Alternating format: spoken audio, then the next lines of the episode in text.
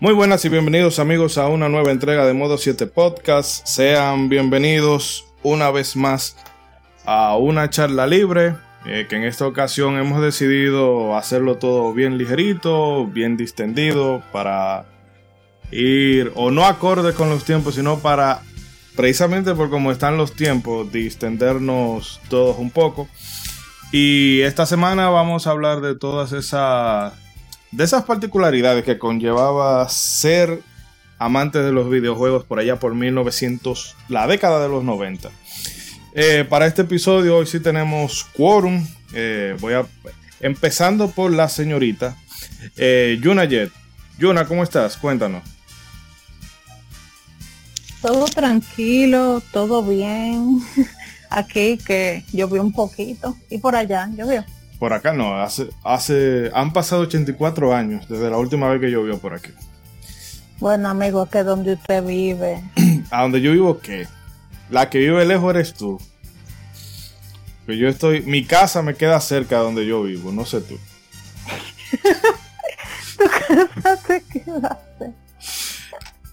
Está buena esa. ¿Y cómo pasa la cuarentena? Bien, trabajando como esclava, pero bien. Ah, eso para que no se, no se te olviden tus raíces africanas. Trabaja, negra, trabaja. Sí, es que es, que es así, así mismo. Y la depresión de no poner, no poder jugar porque mi televisión se dañó. Ah, sepuku. Pero bueno. no, pero tengo Sims en la laptop, aunque aunque no sea de que juego juego, es Sims. ah, bueno. Y que ya lo escuchamos por ahí de fondo, haciendo nuestros eh, FX, nuestro amigo y hermano Edric296, nuestro psicólogo, astro, psicólogo certificado por la NASA, por la ESA y por la Agencia Espacial Hindú y todo el mundazo. Dime, Abebio, ¿cómo está? Yo estoy bien, gracias. Eh, un poquito, tú sabes, ya no recuerdo cuándo fue que perdí la cuenta, si en el día 50 o en el 51, pero ya estamos casi en dos meses y estamos bien. No tengo la mala suerte todavía de, de, esta muchacha de Yuna, porque en ah. estos momentos se me daña ese televisor. Yo salgo a buscar uno. Ay, no. Yo me ahorcaba como... Me colgaba de las pelotas. Pero bueno, para ya terminar el quórum, paso a presentar al último contertulio, pero no por ello menos importante, el Marajá de Capurtala, amado por los buenos, temido por los cobardes. Dígame a ver, Ronzo, ¿cómo está usted? Todo muy bien, todo muy bien, muy buenas noches a todos. Muerto de la risa aquí escuchando la introducción y tranquilo aquí, tranquilo en cuarentena. O sea, usted se está riendo, usted se está riendo de la desgracia de Yuna. No, no, no. O sea, eso es como, como, un poco insensible, no sé. Porque Ay, Dios mío, cuánta maldad, cuánto machismo. yo sé que esas son cosas que la van a inspirar a ella a lograr más cosas en la vida. De la desgracia, pues tú sabes, nace la fuerza para lograr grandes cosas. Es para salirme de abajo del camión. Mira, ya, ya, ya, usó, ya, ya usó la Woman Car es bueno, es bueno que la use ahora temprano porque ya después entonces va a ser un cliché, ya la usó. Tiene que dejarla Diantre, sí. Puso la carta en modo de ataque de una vez. Debí de tenerla en modo de defensa para desde que de una vez tiraran ponerla como carta trampa. Que no se supiera lo que es. Pero bueno. Eh, ya agotadas las presentaciones, señores, vamos, como decíamos, a pasar a un corte y vamos a arrancar con el tema que nos compete hoy, que no, no es el pete, sino que estaremos hablando de todas esas particularidades y experiencias de esa década de los años 90, que eran por hace 10 años que pasaron los 90, ¿verdad? Sí, hace como 5 o 6 años. Pues nada, quédense con nosotros para que disfruten y recuerden de todos esos momentos mágicos y no tan mágicos. Gracias por escucharnos.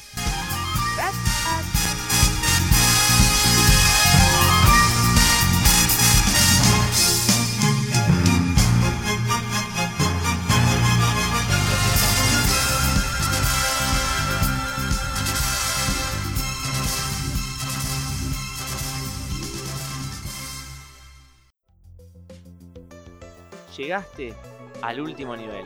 Bienvenido a RetroQuest. Reviví con nosotros la magia de todos esos juegos que cautivaron nuestra infancia y adolescencia. Todos los martes, 17 horas, podcast Retro Gamer en vivo. Encontranos en twitch.tv barra bitlowtv y también en Facebook, YouTube y Spotify. RetroQuest. Somos Legión, somos gamers. Legión Gamer Podcast. El gaming nos une. Un podcast enfocado en tratar juegos de actualidad y del pasado con la relevancia que merecen. Puedes escucharnos en iBooks, Spotify, TuneIn y demás plataformas de podcast de tu preferencia buscando Legión Gamer Podcast.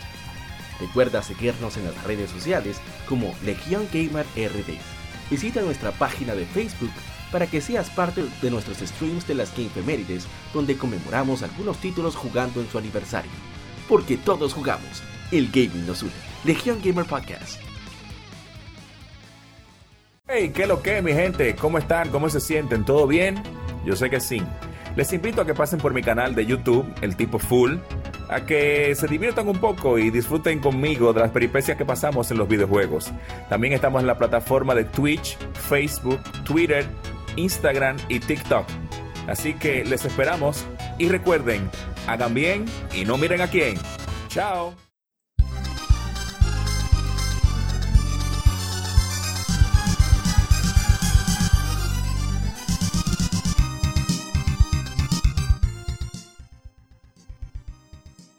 Y bien amigos, estamos aquí de vuelta. Mm, Todo fue a la, a la velocidad del trueno.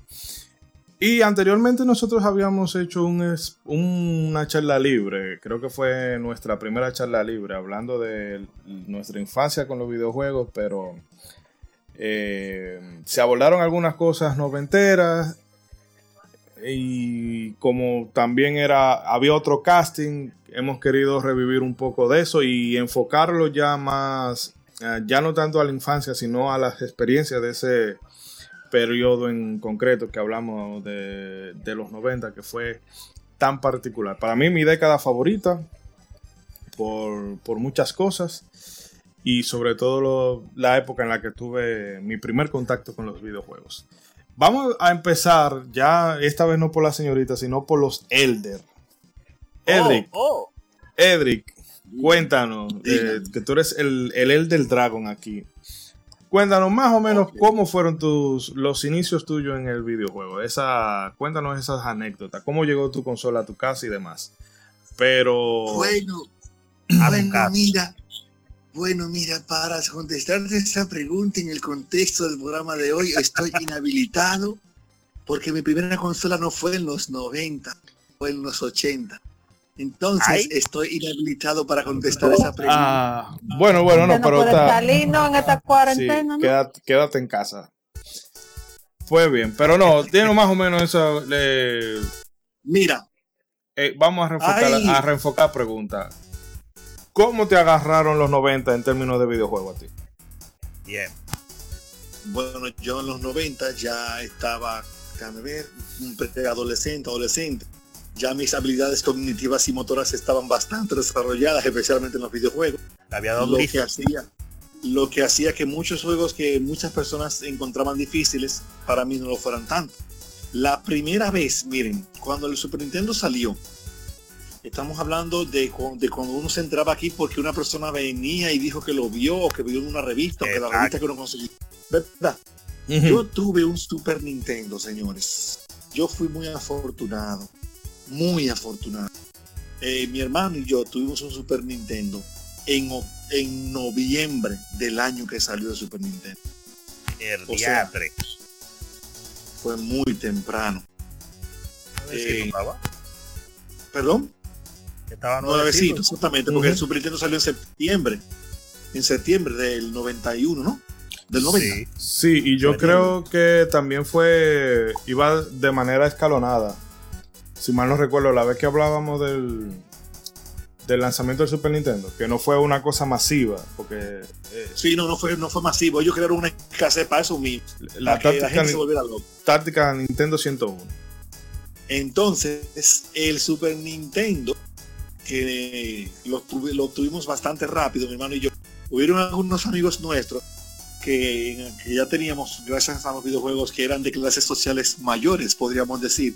Oh, y yeah. cuando ese Super Nintendo y cuando ese Super Nintendo llegó a Lomina primero que Arroyo Hondo. Uh, Causó roncha. Oye, las en mi casa, si yo hubiera cobrado por entrar, hubiera echado un plato.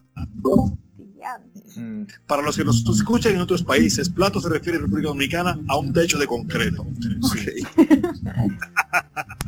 Entonces, cuando se llegó el Super Nintendo, eh, fue solamente con, eh, me parece que fue Actracer y o Gradius 3. Una de esas dos o las dos eran. Tendría que confirmar con Kiko porque ¿Cuál de los dos más claro? Sí. Y es fácil. Bueno, había una que era overrated, pero otra fue. Había una que era sobrevalorada de esas y una que fue muy infravalorada. Pero el caso es que cuando la consola llegó, Kiko y yo llegábamos de tomar unos exámenes que estudiamos en el colegio San Vicente, en el Liceo San Vicente de Paúl. Y qué bueno que los exámenes habían pasado. Qué bueno que los exámenes habían pasado porque nos hubiéramos quemado si llegaba antes. Porque desde que la agarramos, cuando llegamos a la casa, nosotros no sabemos si llegó el día que nos la dieron, porque nosotros nos lo enseñaron el viernes. Es posible que ella estaba en la casa desde par de días antes, porque Ok. hubo una persona que vino y trajo unas maletas, no nos dijeron mucho. Desde el viernes hasta el lunes, mi hermano, volado. Nada más comiendo y yendo al baño. y, y los amiguitos que iban a ver, que no lo creían, porque nosotros lo habíamos visto en la casa de una persona que tenía un club de Nintendo, se llamaba Arsenio. Arsenio Nintendo Club. Y, fue increíble ver esa consola. Y fue una grata experiencia tenerla tan temprano. Y me ayudó también, nos ayudó también a, a qué sé yo, a poder conseguir los juegos y acabarlo relativamente rápido cuando lo, cuando las, cuando se conseguían, había que caminar mucho, había que caminar mucho por los juegos porque no era como ahora. Para Sí. nada. O sea, tú tenías que intercambiar a nivel de cotorra y a mitad que te prestaran las cosas o rentarlo. Efectiva- interesante. Efectivamente. Lo que más me impresionó del Super Nintendo, literal, lo que más me impresionó, tanto de la primera vez que lo vi y de cuando lo tuve, fue lo equivocado que estaba en la pregunta que me hacía yo, ¿cómo uno va a manejar esos seis botones? Porque de dos, ese salto de dos botones, ok, mira, en el Atari había un mando y un botón. Ya. En el. Nintendo había la cruz que tenía cuatro botones, tal dos botones más y el A y B. O sea, fue un salto grande. Pero técnicamente nada más había, fue un botón que se agregó de Atari a Super, a Nintendo. Pero en Super Nintendo habían cuatro botones nuevos. O sea, estaba A, B y cuatro botones más. Uno se preguntaba, ¿y cómo no va a usar esa vaina? ¿Cómo eso, va a ser difícil? Pero no, eso fue bastante chulo. Fue, fue, fue bonito. Hmm. Fue intenso eso. y Eh, los controles duraron mucho. Mm, Sí, no como ahora que es- yo tengo que estar cada rato limpiando el control de PlayStation 4 porque los sticks eh, se suelen trabar con, con mucha facilidad. Eh, le paso la papa caliente a Ronzo. Ronzo, cuéntenos. eh, 1990, ¿cómo lo agarró en términos de videojuegos usted? El inicio. Cero, ¿por qué sabía yo de videojuegos en 1990? Yo lamentablemente... Digo, o sea, digo el, eh, el in- o sea, el- dentro No, de la sé, década, no, no en lo mismo 90, aunque no se haga que... No, yo sé, yo sé, yo sé. Yo diciendo que yo al principio de la década, lamentablemente, eh, no, no estaba en la onda de los videojuegos, pero para nada. O sea, yo he escuchado hablar de eso. Pero yo estaba pues súper lejos de, de entretenimiento electrónico en ese, en ese tiempo. Y fue unos cuantos años más tarde, ya con cuando había salido juegos, con- ya Street Fighter estaba en su buena, eh, había salido Mortal Kombat 2 y esas cosas, que yo empecé a, a disfrutar de los videojuegos eh, viendo, yendo a los clubes y empecé a ver lo que eran los anuncios que daban por televisión de videojuegos acá en televisión local. Y decir, ¿qué es eso? Algo que me, que me chocaba. Y empecé a ir, a ir a los clubes de videojuegos donde tenían los Nintendo y los Super Nintendo. Y ahí fue que yo empecé a tener mi experiencia con los videojuegos. Primero en clubes y viendo los anuncios que daban por televisión. Siempre recuerdo el anuncio de Star Fox, que fue algo que me sorprendió muchísimo con este asunto de los polígonos en ese tiempo. Y ya luego de un tiempo, entonces, por medio un familiar, de parte de la familia de mi padre, conseguimos el primer Nintendo NES. Y después, años más tarde, mi hermano compró el Super. Y también le dimos durísimo a esas dos consolas muchísimo en los 90 y después PlayStation 1, un Sega Saturno y así se pasaron los 90 entre esas cuatro consolas, creo que fueron, sí. Que ese, durísimo todas. ese, sí, a ese play a mí me consta que ese play fue un héroe. Que deberíamos de hacer un minuto de silencio por la memoria de ese PlayStation suyo. Sí, el primer PlayStation mío que creo que fue de la segunda cosecha, creo que era el 95. Los primeros PlayStations eran una, era una to- total, pero una, una, chatarra, Basura, una era de basura consola. de consola. Sí, los PlayStation la gente no, ahora no, no, no sabe. O, la gente tiene mucha memoria muy linda de, de Sony PlayStation 1, pero principalmente la gente que lo comenzaron a usar cuando se popularizó más en el 96, el 97. Mm. Pero la gente no sabe que todos los años tiraban un PlayStation nuevo y lo iban arreglando, porque obviamente lo primero que salió de esa consola era una soberano, un soberano disparate, a diferencia de, de las demás consolas que normalmente usted compra la primera versión y usted la puede seguir utilizando hasta el final. Nadie que compró el primer PlayStation, creo que fue a finales del 94 o el del 95, duró mucho utilizándolo, porque esas consolas eran, eran una basura. No, Se empezó a arreglar en el 96 y en el 97 fue que salió una consola estable. Efectivamente, eso le iba a decir que la, la que la primera que yo tuve como mía, mía, mía, eh, fue del 97 y esa aguantó. Bueno, murió en la casa de Firo ese PlayStation. Después recuerdo que al último juego que le di guata ahí fue a la Final Fantasy Tactics. Eh, ¿verdad? Que fueron casi como 100 horas y pico de, Sí, de darle se guata a ese juego. Eh, La la 98. Ujú, Yuna, ¿no se escucha? Sí, ordena. Ah, eh, una cosa, intenta desconectar y pegar, eh, desconectar y conectar de nuevo el plug de tu auricular. Ok.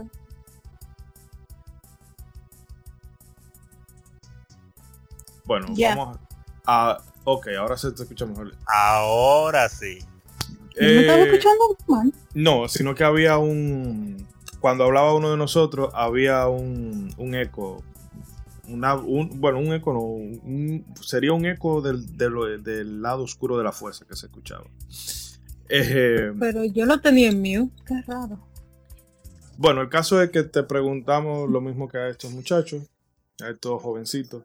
1900, la década de los 90, ¿cómo fue tu primer contacto con los videojuegos? Bueno, en mi caso fue ya para casi finales de los 90, porque yo soy 92. Entonces, Mm, eh, yo, yo fui de esos, de esos a los que le ponían el segundo control y pensaban que estaban jugando. Ay, la pobre. Sí, mi hermano me troleaba mucho. eh, yo le caía mucho atrás a mi hermano cuando iba para los centros de juego y, y cuando se juntaba en casa de, de algún vecino. Yo iba a pegar para allá porque en una ocasión los primos míos le prestaron un Nintendo a mi hermano. Mi hermano se la pasaba jugando y yo ahí y, y agarrando el segundo control pensando que era yo que estaba jugando. Durísimo dándole. Oh, pero tú supiste, yo pasando de que Mario y todo eso. Ay, Dios. Hasta que un día mi mamá decía que yo era demasiado inteligente. Yo me la llevaba rápido para mi edad.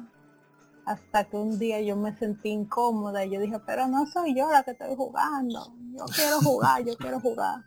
Y a mí Despertando de me- la matriz. pero tú supiste. Yo tenía como 6 años, 7, porque era como 98, 99. Y, y mi mamá un día me, me, me dejó salir con mi tía, de que, qué sé yo, me, salimos a montar caballo de esos tíos que trabajan en sitios de gente rica. mm. Oh, Y cuando yo volví, encontré yo mi Super Nintendo en mi cuarto. Oh, muchacho. Y mi hermano no lo tenía. Mi papá, para querer mantener eh, la relación neutral, él dijo que era de los dos. Mm, Pero tú supiste que ese Nintendo, ese Super ¿Estaba en tu cuarto? cuarto, ¿verdad? O sea que queda, Tie- por, por si al hermano tuyo no le quedaba claro, la favorita de la familia eres tú. se, se vio claro, sí. Imagínate, yo llegaba con estrellita plateada en la macota que tú ¿Qué es lo que tú dices? Pero eh, nada, eso se limitó a eso. Eh, después mi hermano duró un tiempo cuando yo no podía pasar eh, algunos juegos, Street Fighter. Yo, yo me ponía a dar grito y mi hermano tenía que venir a pasármelo. Y, y mi hermano también llegó a conseguir muchas cintas raras, como el Clock Tower, The First Fear en donde yo creo que yo le comenté la anécdota a ustedes porque la protagonista se llamaba Jennifer y yo no sabía inglés y yo pensaba que mi hermano sí sabía inglés. Y él me decía que esa era yo. Y yo como la muchachita era bonita y uno cuando era chiquito uno decía yo soy ese que yo yo qué Eh, mi hermano decía no mira si tú te portas bien Bobby no te va a caer atrás que Engañar a muchachos. Oh, muchachos. Y después ahí seguíamos, eh, llegamos a jugar eh, Castlevania, que yo le comenté a ustedes que eso para aquellos tiempos yo me sentía como que asustada con eso. Después venía eh, el juego que yo le comenté a ustedes, el de, de, eh, Illusion of Gaia, que Illusion yo, of Gaia. ajá, que Que te y traumó. Mega Man, exacto, Mega Man X, que también le comenté la anécdota. No, pero ahorita tú la vas tú la vas a tener Sí, que no hacer te porque fue, preocupes. fue fuera del aire, ¿sabes? ah, sí. Y bueno, y ahí yo seguí eh, yendo a los clubes de Nintendo. Mi mamá me tenía que ir a sacar porque eso estaba lleno de hombres y esta muchachita ahí, mi niña, mi niña. Y tú con la Y- fiebre. Oh, pero tú supiste. Entonces luego se limitó eh, a la cinta de los monitos, como yo le decía, y que la Donkey de Kong. Country. Donkey Kong Country, específicamente eh, Donkey Kong Country 2, Diddy Kong mi favorita ever and forever. Que Y- Para muchos dicen que sí, que Sí. es la mejor esa. Eh, esa, esa, ¿qué te digo? Esa yo la pasé con el sudor de mi frente y apagones. A base de muchos apagones, inicio desde el, y, y los Simpsons. Yo jugué los Simpsons, la odié, odié ese juego, lo odié, lo odié, lo odié. Dios mío, tú perdías de nada, de nada tú ese Pero no jugaba porque había que jugarlo. Ujú, Exactamente. Y después siguió con Killer Instinct, que yo tenía una prima, que fue también la que me introdujo a Final Fantasy, la 8. Esa fue la primera que yo conocí, hasta que después... Televisa presenta. La novela. La, la novela final, la fa- fantasía final. Bueno, yo para aquel entonces, dado que yo nada más, eh, yo conocí Final Fantasy fue a partir de la 8 y lo A&B que sacaron más adelante con las di- con la 10 y la 7, pero Mm. yo la conocí en la 8 y jugué las otras en el emulador. Yo recuerdo claramente lo oficial que yo estaba de Squall, yo me quedaba, oh Dios mío, qué bello. Y yo lo que tenía eran como 7 años. Un idol coreano. Muy, idol supiste. muy, muy Y cuando precosita yo- la niña realmente. No, qué sé yo. Y cuando yo descubrí que él era eh, que él era un modelo de Gascamo y yo me quedé como que, oh Dios mío, porque yo eh, en los 2002 por ahí, yo supe más o menos de, de, de cosas japonesas. Pero eh, así más o menos fue y me prestaron Killer Instinct y yo solamente sabía usar Orchard, yo no sabía usar Tinder, yo no sabía Está usar bien, nada. está bien. Y por ahí va mi experiencia con los videojuegos y Mario, obviamente y los Power Rangers. Wow, yo amé los Power Rangers. Yo amé ese juego. Hmm. Mucho Power Ranger. ¿no? La de Fighter y la de y la, la que era de pelea con los, con los robots. Eh, a mí me gustaba más el que era beat- el beaten up. El beat'em up. Sí, el es el único que yo recuerdo. Yo me vine a enterar fue después que había más Power Rangers para Super Nintendo. pues. No, pero la de pelea, la de pelea es muy eh, es aceptable. O sea, para ser un juego licenciado que usualmente son clavos sin ningún tipo de, interés que, que robarse Pero el que- dinero. Sí, pero es decir, es que con la fiebre que uno tenía los Power Rangers en ese tiempo, como yo vi ese juego, nosotros le dimos durísimo, el hermano mío y yo, a eso. nosotros digo, oh, pero se ven bien estos megas, pero se ven bien los ataques, no jugaba nada más para ver los especial. Y a mí me gustaba mucho de... de- ah, sí, perdón. no, eh, completa la idea. No, no, que a mí me gustaba mucho eh, dejarlos a ellos solos, porque yo, por ejemplo, el, el, el, Ranger, el Black Ranger, él se ponía a bailar. Era mucho cuando, cuando cuando no lo dejaba sin tocar los botones. Es verdad. Rayos. No me acordaba que se ponía a bailar. Fue Ay. No, Ah, una cosa que hay que hablar también, pero eso lo vamos a hablar más extensamente más adelante, que se me olvidó mencionar, es que eh, en los 90 pues también eh, fue que yo oh, eh, pude conocer lo que fueron las salas de juego, las, los arcades. mm, Eso fue para mí una experiencia épica a otro nivel, pero eso lo vamos a desarrollar más adelante. Bueno, yo en mi caso, en el programa, en el, la primera charla libre que tenemos, que es el segundo programa de nosotros después del de Castlevania, yo comenté un poco de.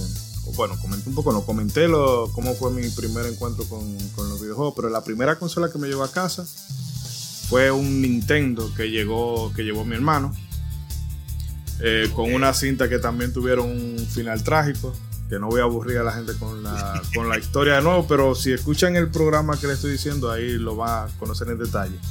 Pero el Super, como en esa época, eh, creo que eh, lo mencionó una vez, que aquí se estilaba mucho.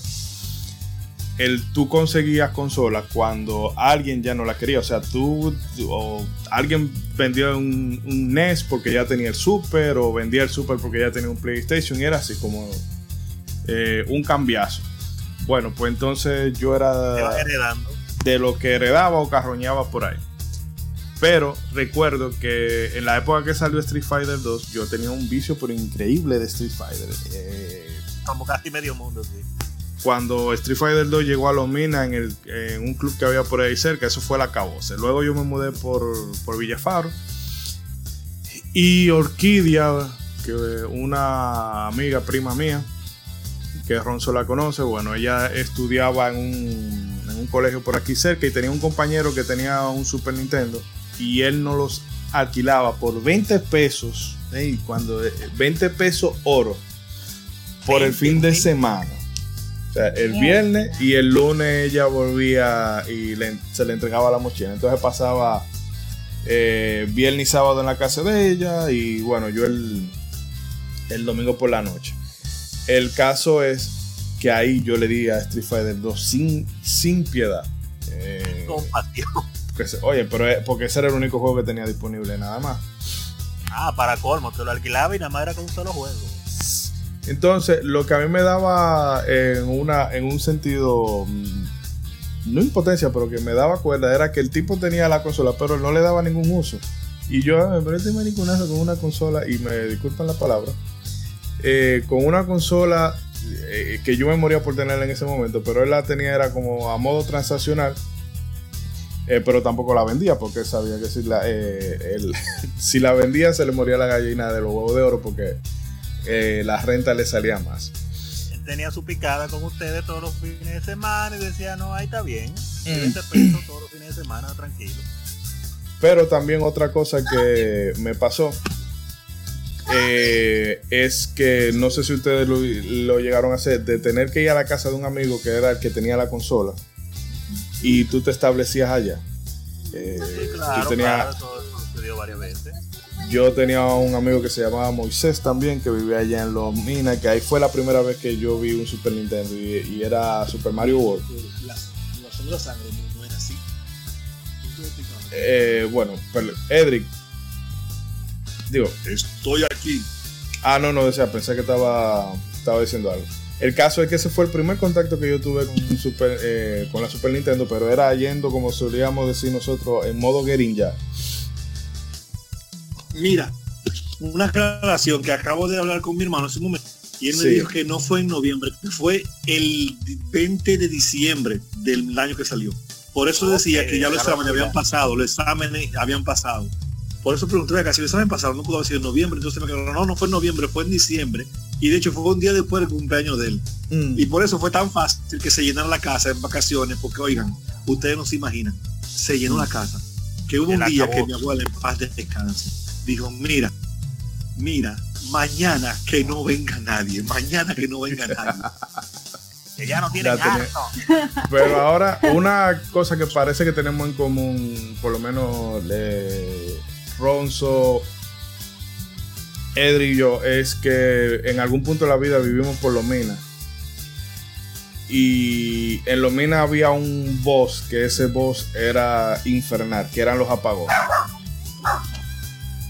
Ay. Bueno, los apagones eran- Para los que nos escuchan en el, en el exterior, Los Minas es un barrio populoso, algo así como una favela, pero de otro sitio. Sí.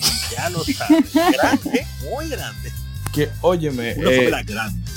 que hay, tú te das cuenta de que los videojuegos estaban realmente diseñados para un público japonés, porque o un público eh, japonés, no, un público primer mundista.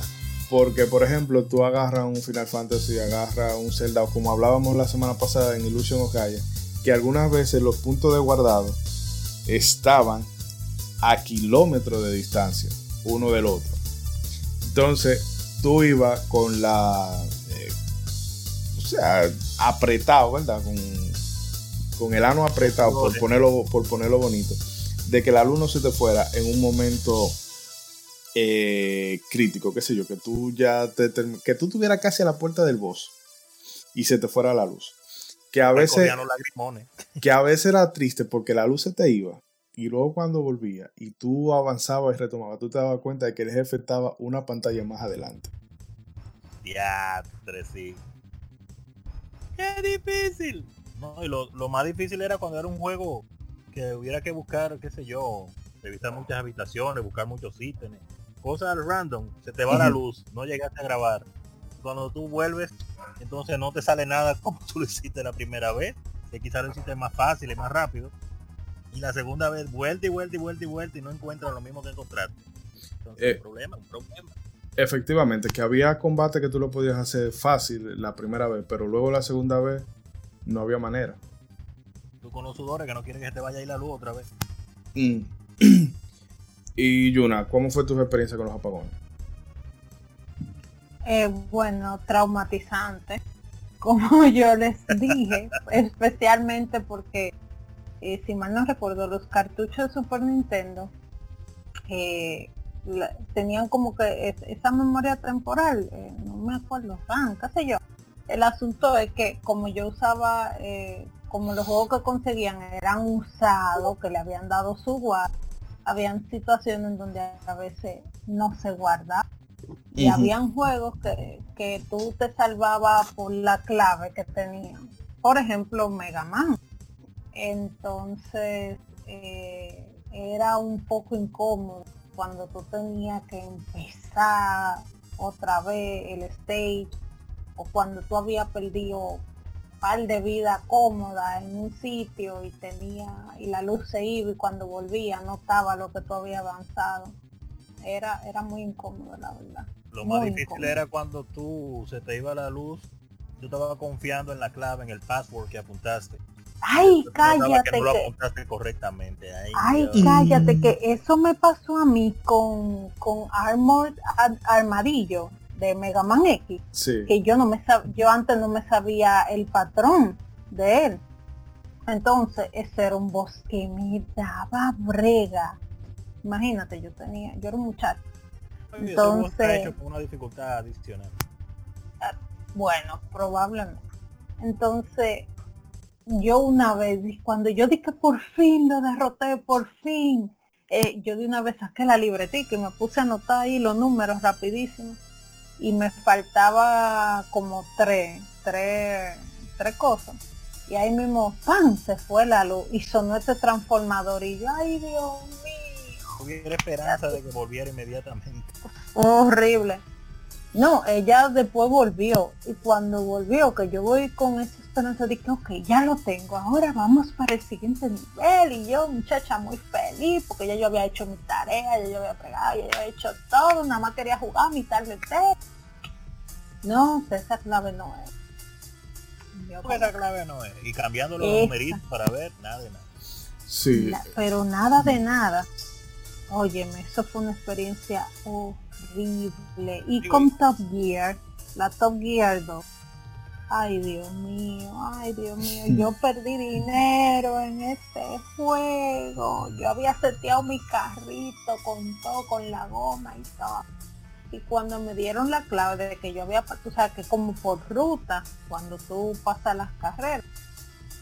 Y Y cuando voy yo di que escribí mi clase, que yo tenía todo, mi dinero, todas mis cosas, que yo tuve que pasar ese stage otra vez. No me acuerdo qué país era, pero yo sé que mira, Top Gear era un juego largo, antes de que de Gran Turismo, antes de toda esta cosa de ahora. Gran Turismo, mira muchacho, ¿cómo que dice la expresión? le Eso papá. Mi- sí, sí. Y eso, mira, que yo no sé si era por la, yo creo que era por eso. La capacidad gráfica y es que tú no podías ver que el carro tuviera eh, dañado, sino que te ponían un grafiquito en una esquina. Sí, pa- tú tenías que llevarte de eso. Exactamente. No podía Y, chocar o- mucho. y esos stage donde había niebla. Ay, Dios mío. Y yo que tenía una televisión Go Master, que el brillo como que no le funcionaba bien. Mira, muchacho. Para colmo. Pero una cosa que noto que Edric está muy, muy silencioso ahí en el fondo.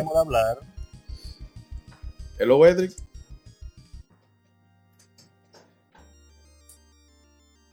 Bueno, parece que no, no se le fue. Sí. ahora.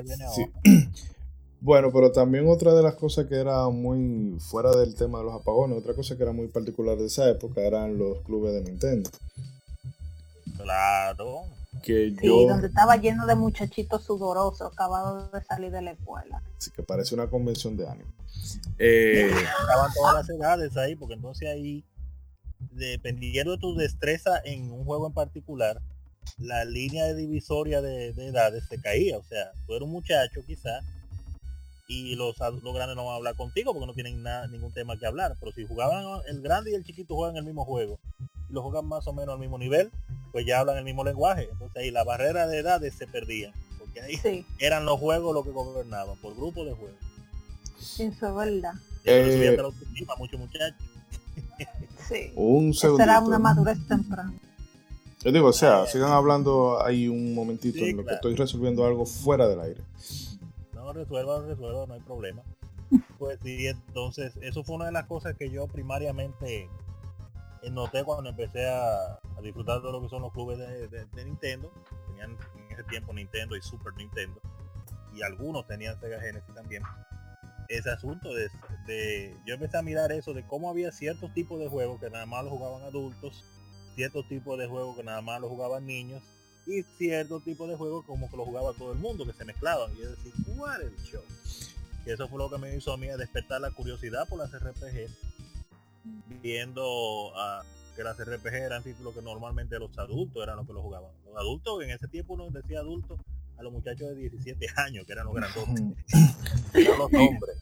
Una, una cosa en particular que se daba también en, en ese ecosistema de los clubes de Nintendo, que para quien no, es, no sea de estas latitudes, era un... o podría ser garaje o la terraza de, de una casa, un sitio cualquiera, en Donde quiera. alguien ponía una serie de consolas con su televisor y tú pagabas una tú dabas un dinerito y te permitían jugar. Ahí Por había un. Media hora, Sí. 20 minutos, hasta 10 minutos a veces. Lo mismo que un centro de internet. básicamente. Pero que eh, ahí estaba siempre el tigre que era usualmente mayor que tú y que siempre veía, estaba hecho, ¿verdad? Veía que tú estabas en un sitio y si no lo pas- si tú no lo podías pasar, él venía con la cotorra de eh, ven que yo te lo paso, que te aquello, pero si tú le dabas el control, olvídate que ya por el resto de la media hora él no te lo iba a soltar. Sí, porque él dije, di que ayudarte, pero siempre estaba ahí era cayéndole atrás a ver dónde podía conseguir un chinchín de juego sin pagar. Había unos tigres expertos en eso, en jugar sin pagar, di que ayudando siempre. Y entonces, esa ah, per- breve, que esa tecnología se vino a ver la gloria cuando los televisores tenían eh, el timer eh, instalado, que ellos podían programarlo desde ahí, porque anteriormente ellos confiaban, ¿verdad? Miraban la hora, bueno, entraste a, la- a las 2, bueno, pues a las 2 y media te lo quito, pero en ese interín Al ojo por ciento. podía ser que se distrayera y tú te hacías el chivo loco hasta que él no te dijera quítate de ahí, tú no te quitabas. Pero cuando Claro. vino la tecnología del timer, olvídate, que ellos ponían 30 minutos y a esos 30 minutos, independientemente de donde tú estuvieras, se iba a apagar la televisión. La televisión. Eh, Yuna, ¿qué tú ibas a decir? Ah, diga. No, que eh, tú sabes que en esos centros de internet siempre iban estos muchachitos que los padres sí le daban dinero para todo. ese era el target principal de, esa, de esos tigres. Ah, claro, porque eso era que tenían el efectivo. Mm. Efectivamente, eso incluso nosotros tenemos un caso, Ronald, de un tipo que tenía un club de Nintendo que gracias al Smash Bros. eh, o sea, ese tipo prosperó porque ese, ese GameCube no se ha pagado. Entonces lo que fue Gran, Gran, Grand Theft Auto 3 y la Smash Bros. le dieron, óyeme, pero un, que él vendría siendo el equivalente en esa época de cualquier tipo con un OnlyFans ahora. Picando todo tu dinero, explotando el juego. Bueno, que cuando un juego se pega, esos, esos tiempos de Grand Theft Auto 3, Grand Theft Auto Vice City, Grand Theft Auto San Andreas, eso le dio mucho dinero a mucha gente en los clubes de videojuegos. Juego abierto, pues si la gente pagaba su hora, su media hora, eh, especialmente los jovencitos, para entrar, no para acabar el juego, sino para entrar, hacer los códigos para las armas y salir a chocar, a desbaratar gente, a, tirarse de los edificios, a más nada. Esa era la vida de, de los- Ujú. de los muchachos. Pero eso era lo que daba dinero. Y es más, brother, dice quítate porque aparte de, la fiebre que había, era que era un juego para cuatro jugadores. O sea, ah, había veces que pagaban los cuatro y era a la misma hora cuatro personas pagando. O sea, ganaban cuatro por uno. Ahí estaban ellos felices. Y que eso daba, daba pie, eh, ya no solamente con Smash, sino con cualquier juego de pelea. Eh, pero en este caso concreto, que había gente que iba de un club a otro, como lo- en la película o en los animes, que tú ves que hay un, un lobo solitario que va dojo por dojo y le gana el dojo y hay que entregarle, hay que entregarle la tabla. Entonces era así. Tú oías, no, que en tal sitio, que en Lomina hay un tipo que es de que lo último en el Smash Bros. Y entonces se armaba una comisión que salía de aquí de Villafaro para meterse para los hoyos más recónditos A ganar de ese tipo. a echarse con ese tipo, porque tú tenías, ahí tú tenías que echar, eh, eh, era como tu, tu honor de samurái. Edric, ¿nos escuchas ahora? Ahora sí, loud and clear. Ah, Ah, bien, para recapitular, te ahorita estamos hablando del tema de los apagones. ¿Tú ¿Qué experiencia traumática llegaste tú a tener con él? Miren, señores, nosotros, yo siempre he dicho que de la época de los 80 y los 90 y primera década del año 2000, los jugadores de aquí eran los mejores del mundo. ¿Y por qué lo digo?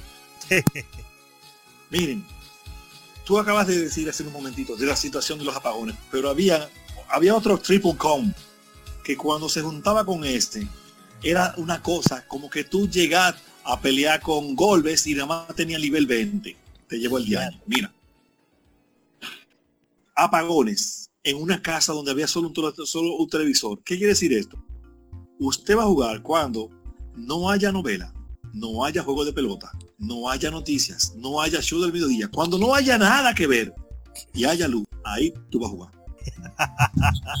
Sí, porque serán los, No, no. serán los horarios que en donde ¿Entiendes? los Entonces, tu jugar dependía de que no, en una casa donde solamente había un televisor, de que no hubiera nada que ver en el televisor. Y que hubiera... Y aún así, con todas esas, vamos a decir así, adversidades de la vida, aquí había, aquí aparecieron jugadores que acababan los juegos, mira, por la misma necesidad tenían que memorizar todo rápido y darle para adelante rápido.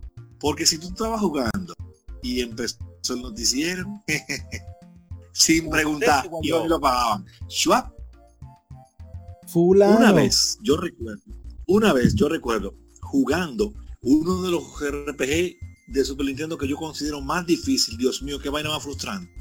Se llama Seven Saga. Ah, Ajá, famoso. sí. Oye, en Seven Saga, eh, tú no podías grabar en cueva. Ay, ay, ay, ay, Y ay. tienes que salir a la manera de salir afuera. Y yo había acabado de, de, de, de- de enfrentarme a un jefe de esos elementales que tienen que ver con la historia, que son dificilísimos. Y que tú tienes que reunir niveles y combinar armadura y espada para darle duro al tipo. Yo fui para adelante, pa, pa, pa, lo maté y voy saliendo a grabar huyendo. Como el mejor. Yo no había grabado. En el proceso de correr, de correr, de correr, de la configuración que yo hice de la armadura y el espada y todo, y cogí los niveles, yo no grabé. Ay, yo después fui a matar al jefe y saliendo se me fue la luz. Señores, yo dejé el juego ahí como por dos meses. Qué frustrante. Y una vez con un juego que se llama Robo Warrior.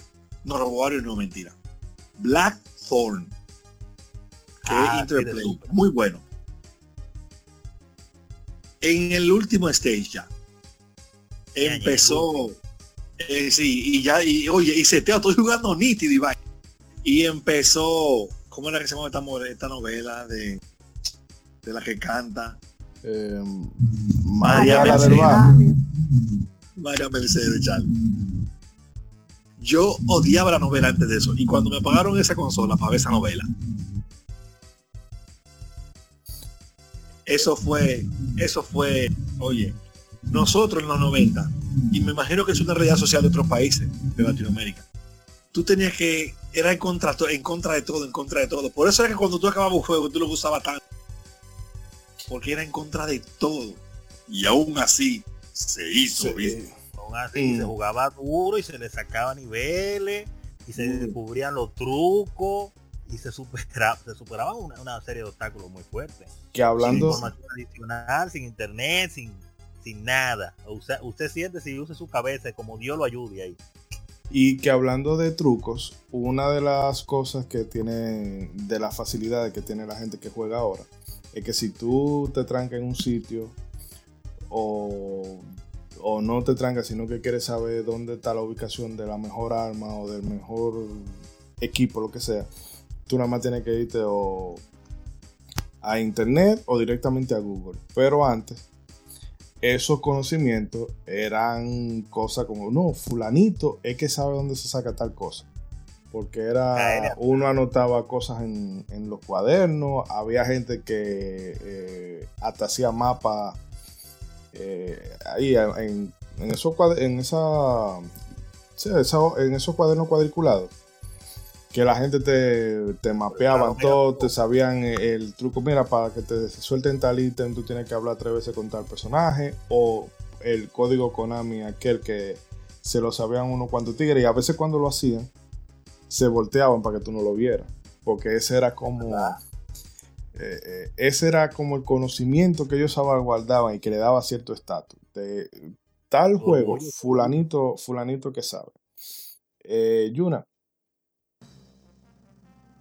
Ordena. Yuna, sí, no, te hablando de eso de la, mismo, obedezca. hablando nosotros aquí de esos conocimientos que anotábamos en cuadernos y demás.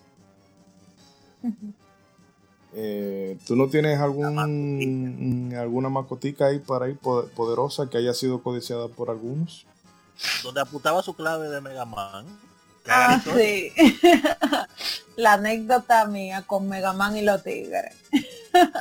Y mira cómo ya dice con los tigres. Porque eran la vistos como tigres.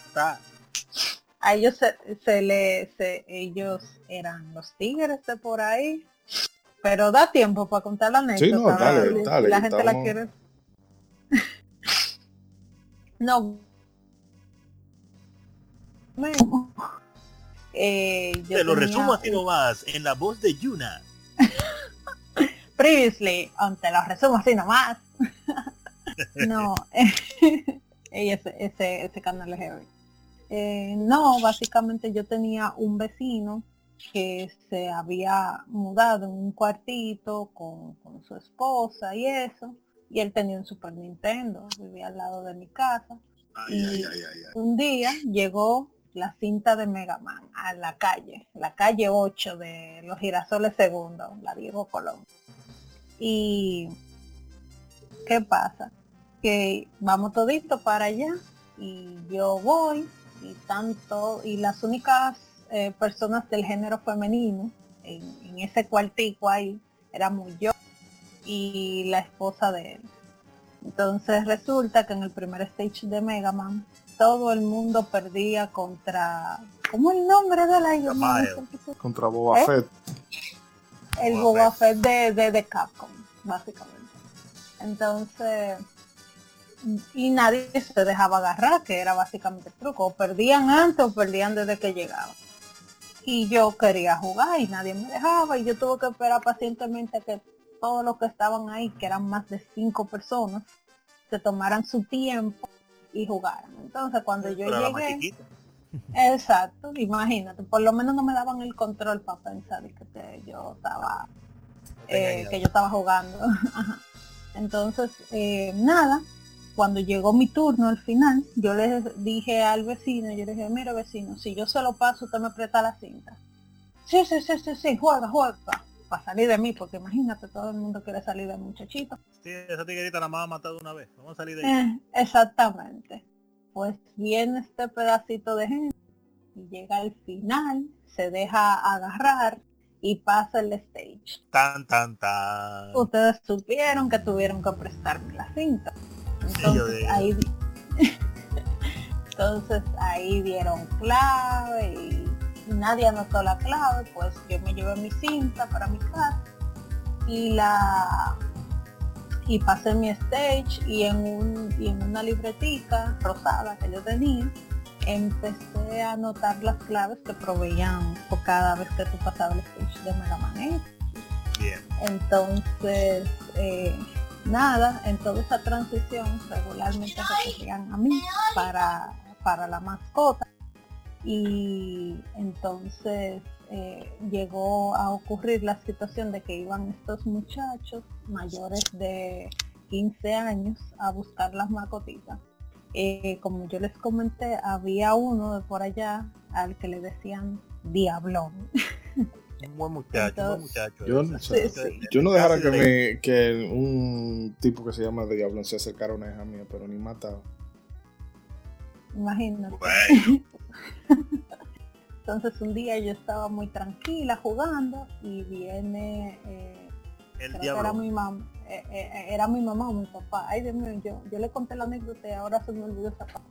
Bueno, el asunto que vienen uno de ellos y me dicen, Jennifer, ¿y desde cuándo tú conoces a Diablón? Y yo dije, ¿cómo así? No. "Mm, pero ¿de qué, de qué es lo que está pasando? Y me dice, no, porque él te está buscando. Y yo dije, ¿qué? Y yo Ah, voy sí. con este, este- este- esta tremenda persona. Y yo, ah, sí, dime, mira, que me preste ahí la macota esa, que me dijeron que tú la tienes. y yo, eh, ah, la macotica de la clave. Sí, sí, ahí, préstame la macota, al favor. Sí, hasta al dijo, por favor. favor. Bueno, el asunto es que voy, le paso la macotica y, y, y mi papá me dice, ¿y desde cuándo tú hablas con esa gente? ¿Qué fue eso que tú le pasaste? Y yo, no, papi, mire que eso La es lo que merca, la tiene". merca, la Esto mercancía. es lo que tiene eso en la clave de un juego.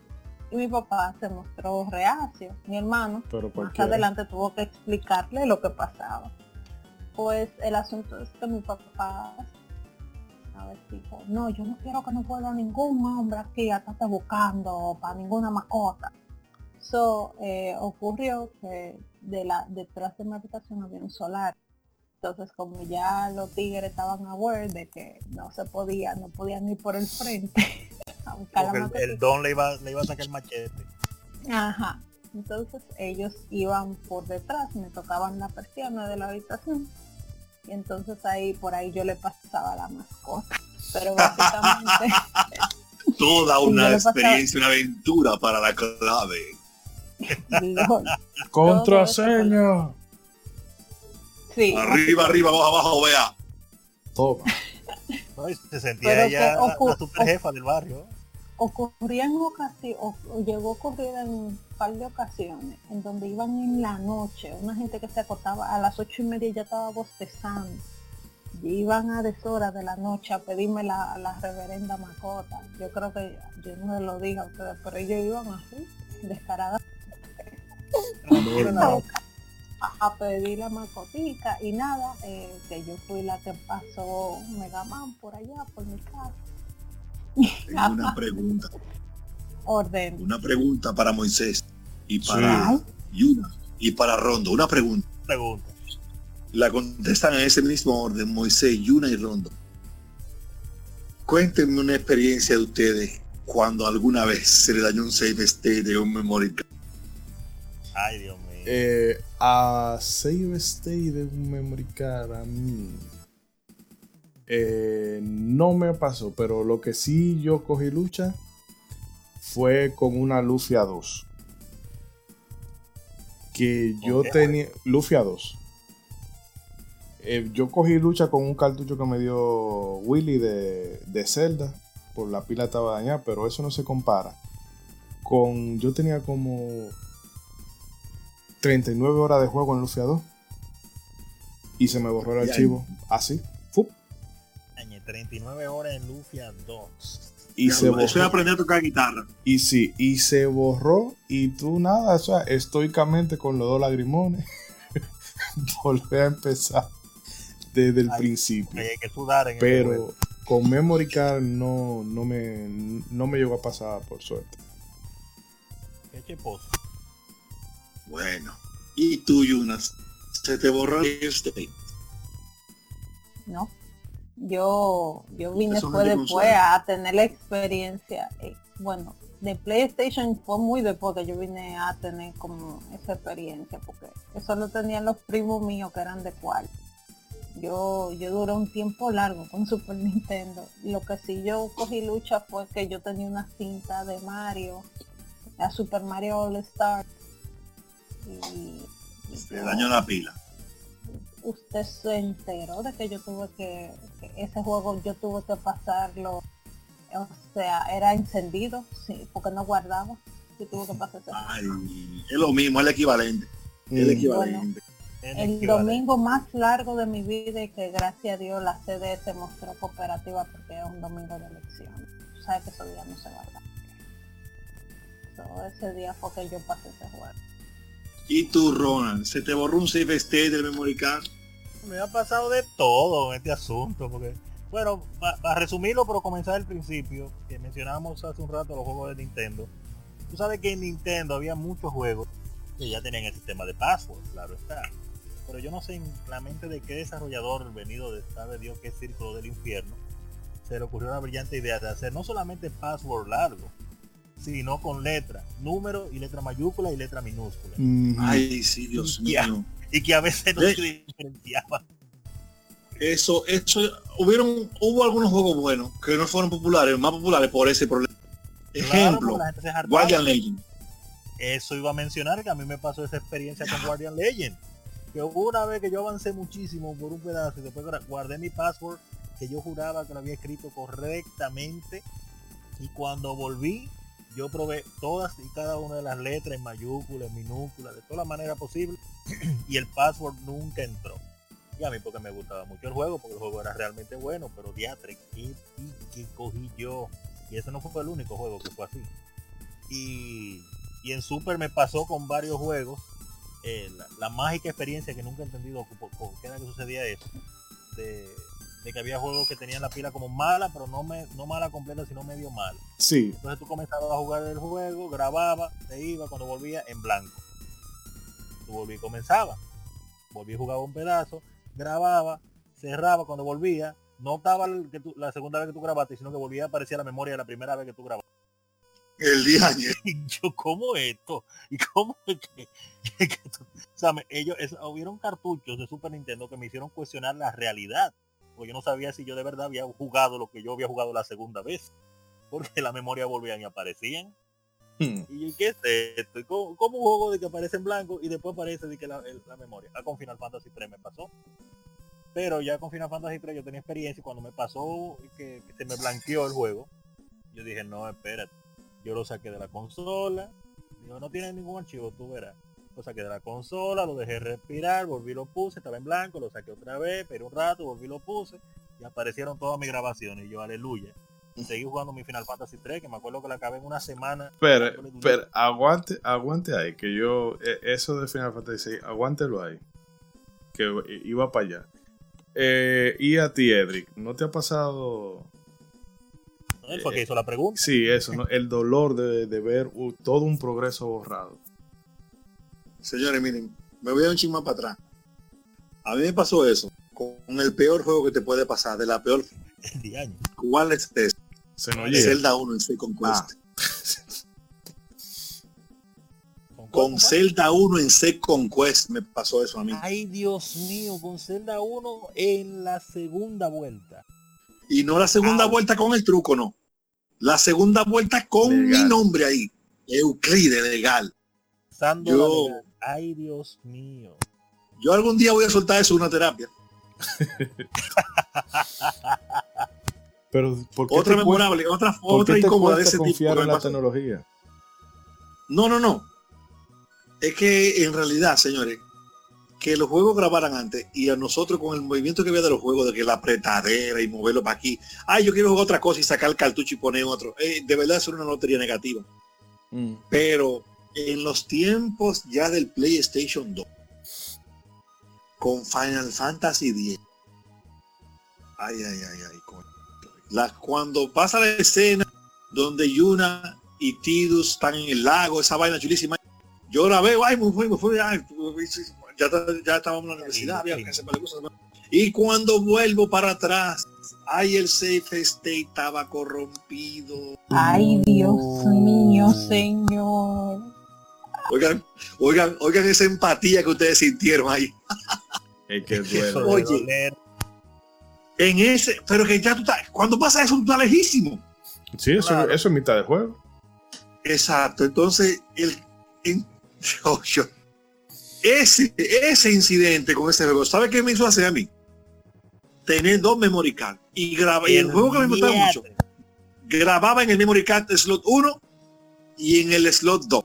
Pasa seguro. Que por eso es que en la actualidad, la- aunque hay checkpoint y guardado automático y todo lo que tú quieras, uno graba manualmente dos veces.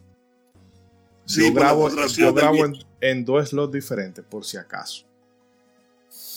Ah, y yo tengo otra situación también por experiencia. Yo nunca cojo la memoria 1. Porque esa me la borraba Ah. mucho. Sí, esa esa se Yo- puede fácil. Yo cojo ya la memoria 3, la 2, la que, la, la que tuvieran en el medio. Porque la 1 es la que todo el mundo cogía para jugar. Invitado, vía memoria 1, plan, jugar ahí. Ahora Ahora- me hiciste recordar eso que me pasó varias veces. Ahora que tú mencionas eso. El clásico caso, lo que mencionó Moisés, lo que mencionaste tú. Tú tienes tu juego, tienes tu juego, tu grabación, de lo más normal. Alguien viene y que déjame jugar o préstame el juego. Tú le dices, oye, graba donde sea, pero no me grabe ahí, que es la mía. Eh, Era como una forma. mandado. Cuando el juego venía de allá para acá, era arriba de la tuya que grababan, o si tenían tres sitios, tres espacios para grabar, grababan en los tres la misma cosa. No, otra, otra, digo, no peor. No peor, pero otra de ese mismo, de esa misma familia. Tú tienes un safe state con recursos limitados, recaudados, guardados, y viene una gente y, y juega tu memoria, gasta todo y graba. Ay, sí, Ay. también eso que lo han hecho. Ay, qué pique daba Pero eso. ahora, una, una pregunta a propósito de lo que iba a decir Ronald ahorita de Final Fantasy 3. ¿Cuántas veces se pasaron ustedes amaneciendo? Pero no hablo de que de jugar hasta las 10, 11, 12 de la noche en aquello, sino de amanecer dándole el guata, Bueno, dándole guata a un juego. Mi hermano y yo teníamos una frase, una, una, un nombre para eso. ok. Mi hermano y yo le decíamos, a todos los juegos vamos a tener que aplicarle la ley del sol. la ley del sol nosotros se la aplicamos, mi hermano y yo, que yo recuerde ahora sí, a Mega Man 3. El sol no llegó a salir, pero ya estaba, el cielo no estaba oscuro. Eran casi las 6 de la mañana. La acabamos de una la ley del sol se la aplicamos. La ley del sol también se la aplicamos a Batman Return of the Joker. Mierda, qué juego tan Uh, retador ese, Dios mío. Excelente. Hmm. Ese juego es retador en Nintendo. Y es muy bueno. También a, ya después que llegó GoldenEye y Turok 2 y esos multiplayer de 4, los- el juego de lucha, ya era más fácil aplicar la ley sol porque tú comenzabas a jugar en coro. Miren, ay hombre, bueno, bueno, miren, en casa había unos amigos que eran bastante eh, asiduos y familiares desde pequeñez, conocidos de pequeñito. Y cuando la, el juego de lucha o la Turok 2 que nos gustó mucho, había un fin de semana que decíamos que este fin de semana hay cocinado, sí hay cocinado. La gente está pensando que es un cocinado, que vamos a hacer algo para comer. Comer. Y evidente, evidentemente era, sí, un cocinado para comer, pero era que llegábamos a las 8 de la noche, nos poníamos a cocinar, como a las 8 de la noche algo para comer, después seguíamos jugando y como a las 2 de la mañana, 3, cuando nos daba hambre otra vez, cocinábamos otra cosa, y seguíamos comiendo hasta que amanecía. jugando hasta el infinito y más allá. jugando, trayendo controles del pique, fulano dichoso. Miren, hay una cosa que quien no lo vivió no lo entiende. Eso de mirar la pantalla del oponente en juego de multi, de split screen, shooter. Fulano, otro un tramposo, me está mirando la pantalla. Yo conocí que se paraba delante de su pantalla así para que no se la vieran, para que no veía Ah, por dónde venía, por dónde venía. Eh, La luz del sol. sí. Yuna, ¿tú estás La por ahí? ¿Yuna? Bueno, parece que... Viene ahora, viene ahora. Pero a ver, Ronzo, cuéntenos una Sí, de sí, sí, sí, Ah, estoy aquí, estoy aquí. preguntábamos si, si no tuviste experiencia de amanecida con un juego. No, amigo, acuérdate que yo soy un muchacho. Ya después, sí. Después yo tuve experiencia de amanecidas, pero lo más tarde que yo me acostaba era como a las 2 de la mañana. Y fue en unas vacaciones donde yo estaba eh, jugando eh, a Link to the Past. Ah, Pero vale, yo después, vale. me- yo después me, me asusté y dejé de jugarlo. Ah, bueno, bueno. Ronzo, eh, no, espera, Ronzo, díganos de su experiencia. No, en mi caso, pues en un principio cuando, cuando comenzamos a jugar videojuegos en la casa, conseguimos consola, pues eh, por ser obvi- obviamente jovencito, no, no amanecíamos porque no era permitido. Los, tiempos de juego eran controlados y usted tenía su hora, hasta a veces la cantidad de horas estaba medida cuánta hora podía jugar y si no, pues hasta qué hora usted podía jugar. Entonces no, ya después cuando uno avanzó, se hizo adolescente y, y después casi adulto, entonces ya uno tenía control de su tiempo. Entonces, eh, amanecida, que yo recuerde ahora, que yo ya amanecido y ya ha salido el sol, bueno, precisamente cuando finalmente eh, llegué, me sentía yo que estaba en la última parte, mejor dicho, del juego Final Fantasy 3 o Final Fantasy 6 en Japón. Que yo me acuerdo que yo lo acabé en una semana exactamente ese juego, pero cuando yo me sentía que estaba llegando a la última parte, una no, la última noche, yo dije, no, pero ya yo estoy llegando a lo último, ya yo tengo que acabar esto. Y empiezo a avisarle a todos mis amigos, a los primos, a mi hermano, para que vean el final del juegazo. Y juego, juego, juego, juego, y pasan las horas, y, eh, la gente esperando que yo lo acabe. Y nada, se va la noche, llega la madrugada. Digo, no, porque yo tengo que acabar esto hoy. Sigo corrido, juego, juego, juego, juego. Sale el sol, suenan los pajaritos, bello el amanecer, se levantan la gente de mi casa y me ven ahí sentado igualito con los ojos pelados. Y yo carajo amanecí pero pero yo siento que lo estoy acabando le aviso otra vez a todo el mundo en la mañana digo miren ahora en la mañana yo lo voy a acabar ten atentos y digo juego juego juego juego juego mi Final Fantasy 3 se harta la gente de esperar me dan las 12 del mediodía. Llega la tarde todo el mundo le da la gana de salir y mi mamá salió a la diligencia, mi hermano salió a jugar, mi primo. Y cuando no quedaba nadie en la casa, ya bien en la tarde, entonces fue que yo llegué al final y acabé el juego. Y no había nadie con quien celebrarlo. No, hombre, hombre. A mí, Qué pique cogí yo. Ah, bueno, y eso eh, me acuerdo que me pasó también con Xenogears. El último día yo lo jugué para acabarlo y creo que fue una amanecida y con Chrono Cross también. A mí me pasó con, con Suicoden 2. Que, bueno, obviamente en casa solamente había un televisor y era un, yo jugaba en la tarde. Después de que yo hiciera la tarea, hasta las 5 o 6 que llegara mi hermano de- del trabajo y se pusiera a ver la televisión. Y, y obviamente la, la- la doña veía su novela de la noche y todo eso. Pero el caso es que en una ocasión, mi hermano, porque siempre ha tenido problemas eh, respiratorios, como se dice aquí popularmente, pecho apretado. Pecho apretado. Sí, una vez se lo tuvieron, lo tuvieron que dejar interno y mi mamá se fue a amanecer con él. Y yo, bueno. No hay mal que eh, por bien no venga, dijo usted. Ah, no, Tengo que reconocer que me daba pena por la situación, pero dije, bueno, pues esta noche me la mato. el caso es, el caso es que yo eh, ah, hice un, pan, un pan, una jodienda ahí de cena. Señores, y sin mentir, yo empecé, tenía que ser como las 8 o 9 de la noche. Cuando yo levanto los ojos, son las 4 y media de la mañana. con Suicoden. Y ya yo a mí me dio tiempo fue eh, hacer lo que iba a hacer, grabar y acostarme para que cuando llegara la gente en la mañana creyeran que yo había estado durmiendo. Pero en, realidad yo no, pero en realidad ese día yo no dormí nada. pero... De que estaba durmiendo, oye pero ahora ya incluso aunque, aunque, tú quieras ahora a esta altura de la vida ya después de la, quedar en las 10 de la noche ya uno está mm, mm, en modo ahorro de energía no, eso está amaneciendo jugando ya está como fuerte Edric ¿ibas Mira, a decir algo? Una cosa que también se vivió o al menos yo viví y conozco gente también lo hizo era los las jugadas en modo steel de Metal Gear de noche tarde ¿Cómo así?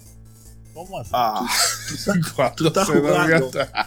Tú estás jugando con el televisor sin sonido. Bajito, para que no te, te Y tú oías que alguien se levantaba. Tú bajabas el televisor, tomaba la consola, por la gente prendía y te ponían la cama a dormir. Ahí está en modo como metalía. Ran, chan, chan, chan, chan. Y ellos buscando.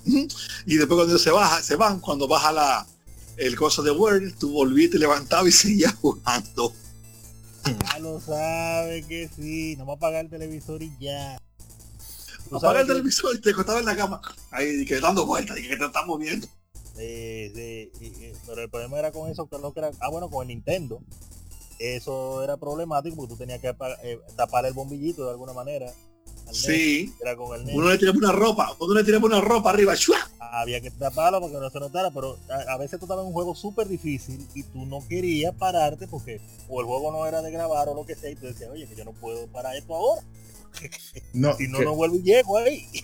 que ese, hablando al respecto de eso, yo recuerdo con Final Fantasy 4 el eh, el último dungeon que es la luna, el Luna Subterráneo, no recuerdo cuál es el nombre. El último mundo. Que son, Dios mío, que ese mundo es para abajo, para abajo, para abajo, para abajo, para abajo. Y llega un punto es que ya yo estoy incómodo, estoy, o sea, pero tú sabes lo que es que te... Estresado. Que a mí me decían algo y yo fácilmente me, me le iba a trompar con una gente. Porque me están saliendo unos Bajamun, me están saliendo Behemoth, me están saliendo de estos gigantes de hierro y me están dando la madre Y yo quiero llegar a un punto de, grabación porque que ya, o sea, ya eran las últimas. Llega una amiga de mi mamá con el hijo de ella. Y el chamaquito empieza, yo quiero jugar, yo quiero jugar. Y yo que no, que eso no se puede. Ay, pero déjame jugar, pero déjame jugar. Y entonces en una entra mi mamá y dice la palabra mágica. Ay, pero ponlo de dos. Yo, ponlo de dos. Yo, ¿cómo diablo voy a poner yo? Maldito Final Fantasy. De dos. ¿Se jugaba de dos esa? No me digo. Esa se jugaba de dos. Tú podías coger otro control y, en, las peleas, tú creo que sí que tú podías usar a uno del cast, eh, otra persona, y, y mover los comandos y eso. Creo que sí. Ah, bueno. Creo que sí. Había una que hacía eso. Pero a mí ese día no, me dio la ese... lo soñé. Bueno, vamos a ver. No, ese día tú no le a jugar. No, no me dio la gana y apagué todo de pique. No va a jugar nada. Ya, ni Moisés. Y esa emocionabilidad tiene que ser más, wow, Dios mío, ¿qué fue? No, todo el progreso. Guay. Y mira, y, oye, pero que ese, ese último duyo en el carrizo. Y otras cosas hablando también de, la época, que ya eso sí ha, estado en, vía de extinción total. No sé si todavía en Coral Mall quedará un fantástico o, qué, pero eso, lo, los salones de, arcade. Los salones de arcade, los salones de arcade fueron una cosa épica para mí. Yo realmente al único, al único que llegué a ir fue a a Videosama. No, Videosama de, de, la, de, la, zona oriental aquí en, Santo Domingo. Sí, pero en ese momento eh, eh, ningún, ninguna sala de arcade del país, y, soy categórico en esto, ninguna sala de arcade del país podía competir con Videosama. Fue después que Fantástico se hizo, enfocó más familiar y trajo como maquinitas que eran como más, más familiares en vez de maquinitas de, de gamer y creció muchísimo por eso, pero a nivel de juego y fighting y variedad. Videosama, salían, venían de aquel lado a Videosama, de verdad. Mm. Cuando Videosama estaba fuerte, casi que tenía Killer Instinct 1, la Super Turbo, Killer Instinct 2, King of Fighters, oye, venían de aquel lado, duró, mu- duró un buen tiempo antes de que Fantástico tomara ese trono, porque Fantástico no siempre fue el tamaño que, la, que mucha gente recuerda. Fantástico primero nada más era la primera parte, un Mm. calloncito, después fue que ellos ampliaron. Videosama siempre fue bastante grande. Y Osama estaba al punto y esa King of Fighters llegaban todos los años eh, en un punto. Puntual, puntual, puntual. punto, Puntual. Y ese, esa vez cuando llegó Killer Instinct. Oye, eso fue una de las cosas. Esa fue una de las cosas que todavía a mí me da, todavía eso me ha traído eh, secuela con la gente. Porque es que mucha gente se le agradece a, a Nintendo y a Rare por el maravilloso esfuerzo que hicieron porteando Killer Instinct 1 para Super Nintendo para que la gran mayoría de jugadores lo jugaran. Pero al mismo tiempo yo lamento que muchas personas no disfrutaron de la Killer Instinct 1 en arcade. Porque este juego era épico. Yo me acuerdo que yo iba a intentar jugar un chin, jugaba con Glacier, me metía mi mano y ya. Pero a veces yo me quedaba, aunque no fuera a jugar, nada más viendo eh, los cinemas que te ponían el juego en el Game Over y escuchándolo. Si no era eso, entonces era escuchándolo nada más. Solamente cuando yo escuchaba la música y los efectos de sonido, porque ese arcade era nítido el que trajeron al video Sam. Era que traía un disco duro. Oye, para, para, para todo lo que traía ese Pa- juego, pa- pa- pa- en el disco duro estaban los full motion videos de- del juego. que eran épicos en ese tiempo demasiado. Y, y el sonido, mano, el sonido. Oye, todavía, oye, yo duré muchísimo tiempo con esa música del mundo de Cyberwolf, eh, eh, grabada, en- encriptada en el DNA, junto con los sonidos de las voces, porque ese era uno de mis personajes favoritos, y como sonaban los poderes y todas esas cosas. Oye, y, y el mundo de Cinder, la música del mundo de Cinder, me encantaba también bastante. Entonces, esas son experiencias que después las, cuando tú hablas con personas de, de, de Killer Instinct 1 que nada más conocieron la de Super, Mm. dicen, oye, muy apro, muy apro. Oye, pero es que tú no conociste el juego real. Muy buena la de Super, se le agradece. Pero tú no conociste Ay Dios, me siento real. identificada con eso. Oye, qué ápero. Y después cuando salió ese CD de, de, eso- de música de los Killer Cats. Yeah. Mi prima lo tenía, que le regalaron el, el juego de Super Nintendo y tenía el CD. Spinal era la portada. Y la dejé bien. Mm. ¿Y tú llegaste a ir a alguno de sus salones? Yo no. Claro que sí. Yo nunca olvidaré el día en que mi hermano cogió 200 pesos en Condeo de Mami. Y nos fuimos para un fantástico que había en el Conde. Y ahí jugamos Ay. House of the Dead. Dios Ay, muy buena. House of the Dead. Pero claro, yo tuve que ver un walkthrough en estos días en YouTube para acordarme de aquellos tiempos. Oye, mira, y hablando de eso, ahí fue que yo inicié, bueno, cuando la primera vez que jugué Soul Edge, eh, Mm. la, la, la, la- Eh, El Sol Calibur primero. Soul Calibur, el primer Soul Calibur, que no era Soul Calibur, era Soul Edge. Yo me acuerdo que yo también iba, exacto, y yo me acuerdo que yo iba a jugar ese juego a Videosama y después cuando comencé a- tiempo después también a visitar lo que era la, la sala esa que estaba en el Conde. Entonces cuando iba mucho por el Conde, cuando iba a Videosama, era Killer Instinct y, y, y Soul Edge que jugaba. Y cuando pasaba por, por el Conde, entonces jugaba era Soul Edge y un juego de aviones de nave que se llamaba Starblade Alpha. Que, que- que tenía una estación así que tú te metías. Yo siempre me sentía como que estaba en una nave y yo decía, no, pero esto es lo último. Mm. Y yo iba a eso solamente a jugar. Esa experiencia de los arcades él es muy ápero lo que ha pasado con los videojuegos ahora que ya están a la mano. Literalmente en la mano tuya tú puedes tener videojuegos de alta calidad y las consolas han llegado a la casa. Todo eso. Pero en verdad esa experiencia de los noventas que se vivió épica eh, de, de la vida de los arcades, eso, eso es algo que nada más lo- nada- eso no tiene, no tiene igual. Eso nada más lo, lo recuerda que lo vivió. Y los muebles. O sea, porque, o sea, la, la decoración que tenía, eh, si era un, un Daytona o un, Ah, un ahorrón, sí. tú veías que el, el, eh, el- el vehículo con su timón, o que si era, habían unos juegos que tú echabas pulso con Sí. un- no, yo creo que había un juego de Terminator o algo así que tú tenías, que tú echabas pulso con, con la máquina. Eh, o sea, los juegos de, shooter como Virtual Cove, ese mismo House of the Dead, o, alguna vaquerada o algún juego de alguna película licenciada, pero que tú veías que le ponían mimo al diseño de la máquina. Y a la estación en sí, que ahí era cuando tú lo disfrutabas más todavía, cuando porque hay algunos que venían en su estación clásica normal, cuadradita y. Pero habían otras que eran lo mejor de lo mejor, grandísimas, con muchísimo diseño. O como la que te digo de la nave, que yo me sentía que estaba en lo último, cuando yo me metía en esa estación, uh Starblade Alpha. ¿Cómo era que se llamaba? Virtua Racing también. Starblade Alpha se llamaba este juego. Vamos a googlear ahorita porque no recuerdo ese título. No me suena. Pero increíblemente al arcade que yo le tengo más, más cariño. Y mira que es un juego que yo, cuando viene a ver por, ahora mismo por nostalgia me ponga en estos días apoyarlo. Es el Joan Mac. Que ese, a mí ese yo gasté mucha, mucha mucha peseta que gasté yo ahí. Eh, para nuestros amigos españoles no era la misma peseta de, no era la misma peseta de ustedes, sino que aquí eh, a los 25 centavos le decíamos peseta.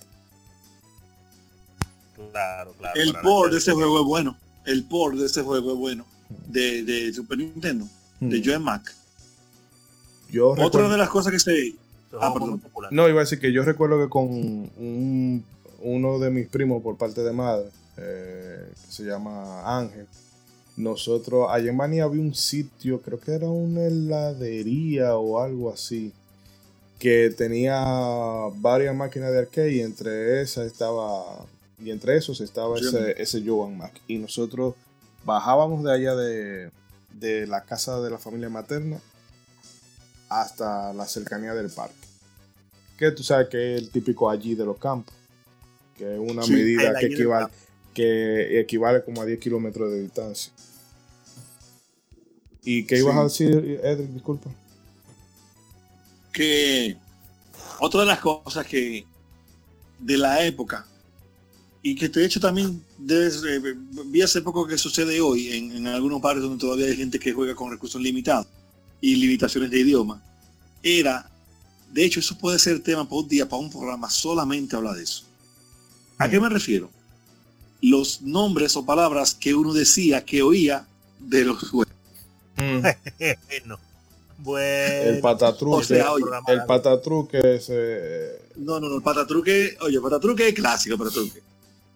Pero yo no te puedo decir en el aire lo que un amigo mío decía, que era lo que Liu Kang decía cuando hacía la patada de Mortal Kombat. Yo no te lo puedo decir mm. en el aire. El día. Y el, el, el de. De el simpanti de Mai No, de, el de Chuli. El de Chun-Li. Ah, no, eh. no, quien hace, quien decía mi panty era Mai Shiraniu. Mi panty, mi sin panty. Chun-Li decía era ya está. No, no, no, no, pero cuando ella hacía la. ¿Cómo era que se llama el ataque ese? El Fly. El Will One Kid. Sin panty, sí, es verdad. Yo tendría que decir chimpancé, la verdad. Oye. Y en la tortuga ninja cuando se mareaba. Oye, en Samurai Showdown, el movimiento de defensa aérea de Charlotte. Agárrate de eso, decían aquí que y el movimiento se llama Power Gradation. Oye, agárrate de eso. Ah, y usted se acuerda, eh, Ronald Potranco de.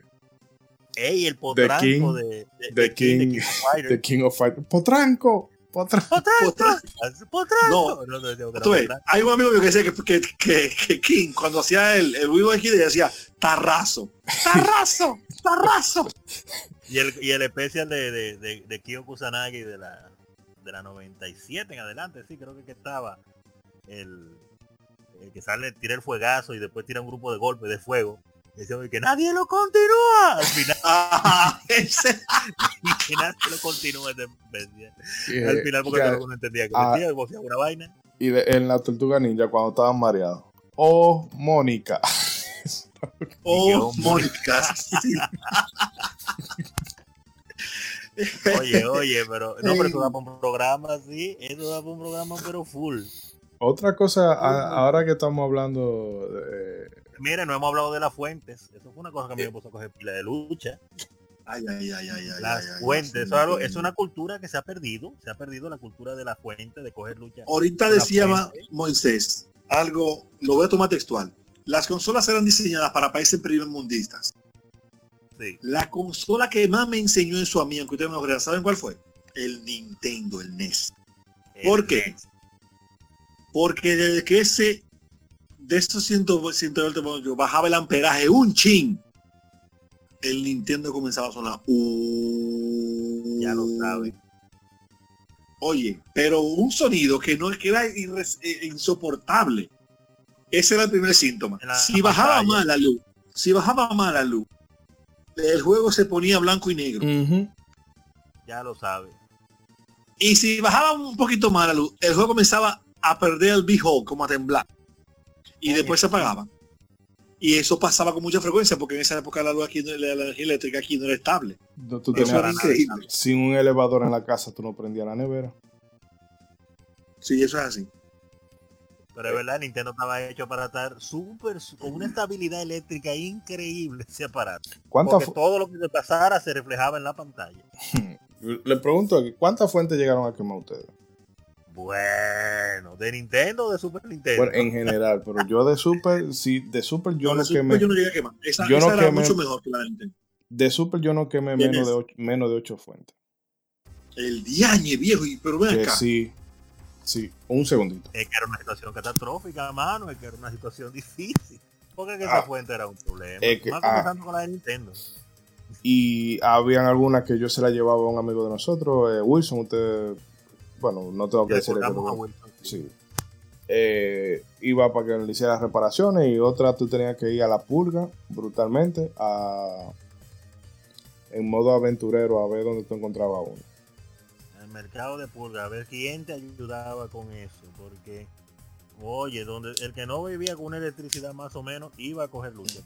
Oye, esas fuentes se quemaban porque se quemaban o se sobrecalentaban un día porque sí, Hmm. se le dañaba un fusible. No ni sabía, porque ¿qué sabía uno de, de electricidad? Sabía que cogía un candelazo a salir a perseguir una fuente. Gorda, pesada, Sí, que se dañaba de Pero Yuna, nada más ustedes tienen esta experiencia porque a mí solamente se me dañó una vez. Y mi papá tenía un amigo electricista que por cierto él, él era el que me arreglaba siempre el Super Nintendo cada vez que tenía Sí. como un problemita. Sí, tú supiste. Y, y él compró una fuente. Yo me acuerdo que mi papá le dio 200 pesos. y él consiguió una fuente en la pulga y jamás de los jamás ese Super Nintendo dio problema por fuente. Fue por antena que después dio problema. Pero se detuvieron. Sí. No, pero yo llegué, yo llegué, a mí se me quemaron muchas. Vaya. Otra cosa que quería preguntar, ya que hemos hablado de, sino de una de las ventajas que tienen las generaciones actuales es que ahora tú dices que tú juegas videojuegos, todavía puede ser quien que aparezca que te ponga cara de qué manganzón o mira este sinvergüenza jugando videojuegos todavía a, a esta la, de la vida. Pero ya es más aceptable. Y al punto de que, por ejemplo, mi mamá ahora con esto de la cuarentena, yo le conseguí una tablet y ella está Candy Crush y todo eso está jugando, que ya es una cosa Querida más universal. Pero en esa época, eh, videojuegos, eso era, pero de rarito. Había un tabú, Exacto. había un tabú con eso, se dañaban los, los televisores, que ponían a la gente bruta, había mucho tiempo te Eh. Ese tabú de que dañaban los televisores eh, tenía un origen que era real. Conecta. Sí, No, no, no-. Los televisores no, que eran a- a Technicolor. Los televisores que eran Technicolor, o sea, que eran a color por la técnica Technicolor, sí se dañaban, sí se podían dañar por consolas de videojuegos. Pero eso después, cuando Oh. usaron otras técnicas para hacer televisores de color, pasó, pero se quedó en la memoria eso. Hmm. Pero después volvió. Ustedes sabían que después de un tiempo los televisores de plasma, cuando salieron, se dañaron mucho por estar jugando, porque Eh, se frizaba la- el plasma y se quedaban los dibujitos. Ah, Ese quedaba. Esa es la peor tecnología de televisión que ha pasado por la vida. O sea, se en su momento, en su momento sí, revolucionario todo lo que tú quieras, pero a mí no, por ejemplo, los juegos en 2D, que ahora un juego, cualquier juego 2D en un televisor 1080 o 4K, lo que tú tengas, se ve, se ven bien. Pero el plasma le sacaba todos los defectos a esa vaina, todo el pixelado. Y nada más hizo sonar una música de Sony, de Super Sonic Racing de fondo y se materializó de la gente cobra. Dígame a ver la gente cobra. Muy buenas noches, Dios mío, tenía varios episodios, bueno, fueron dos creo, sin aparecer, pero estamos aquí, gracias al Señor, y, y no sé, ahora vamos a terminar el podcast eh, dos horas más tarde porque yo me voy a desplayar con todo lo dos horas. Yo no, yo lo siento por lo que están aquí, pero ya esto se arran- comenzamos, arran- arrancamos ahora mismo. o sea que, de que no, que nos queda media hora, que nos queda 20 minutos, lo siento. Ahora es que se va a hablar de verdad.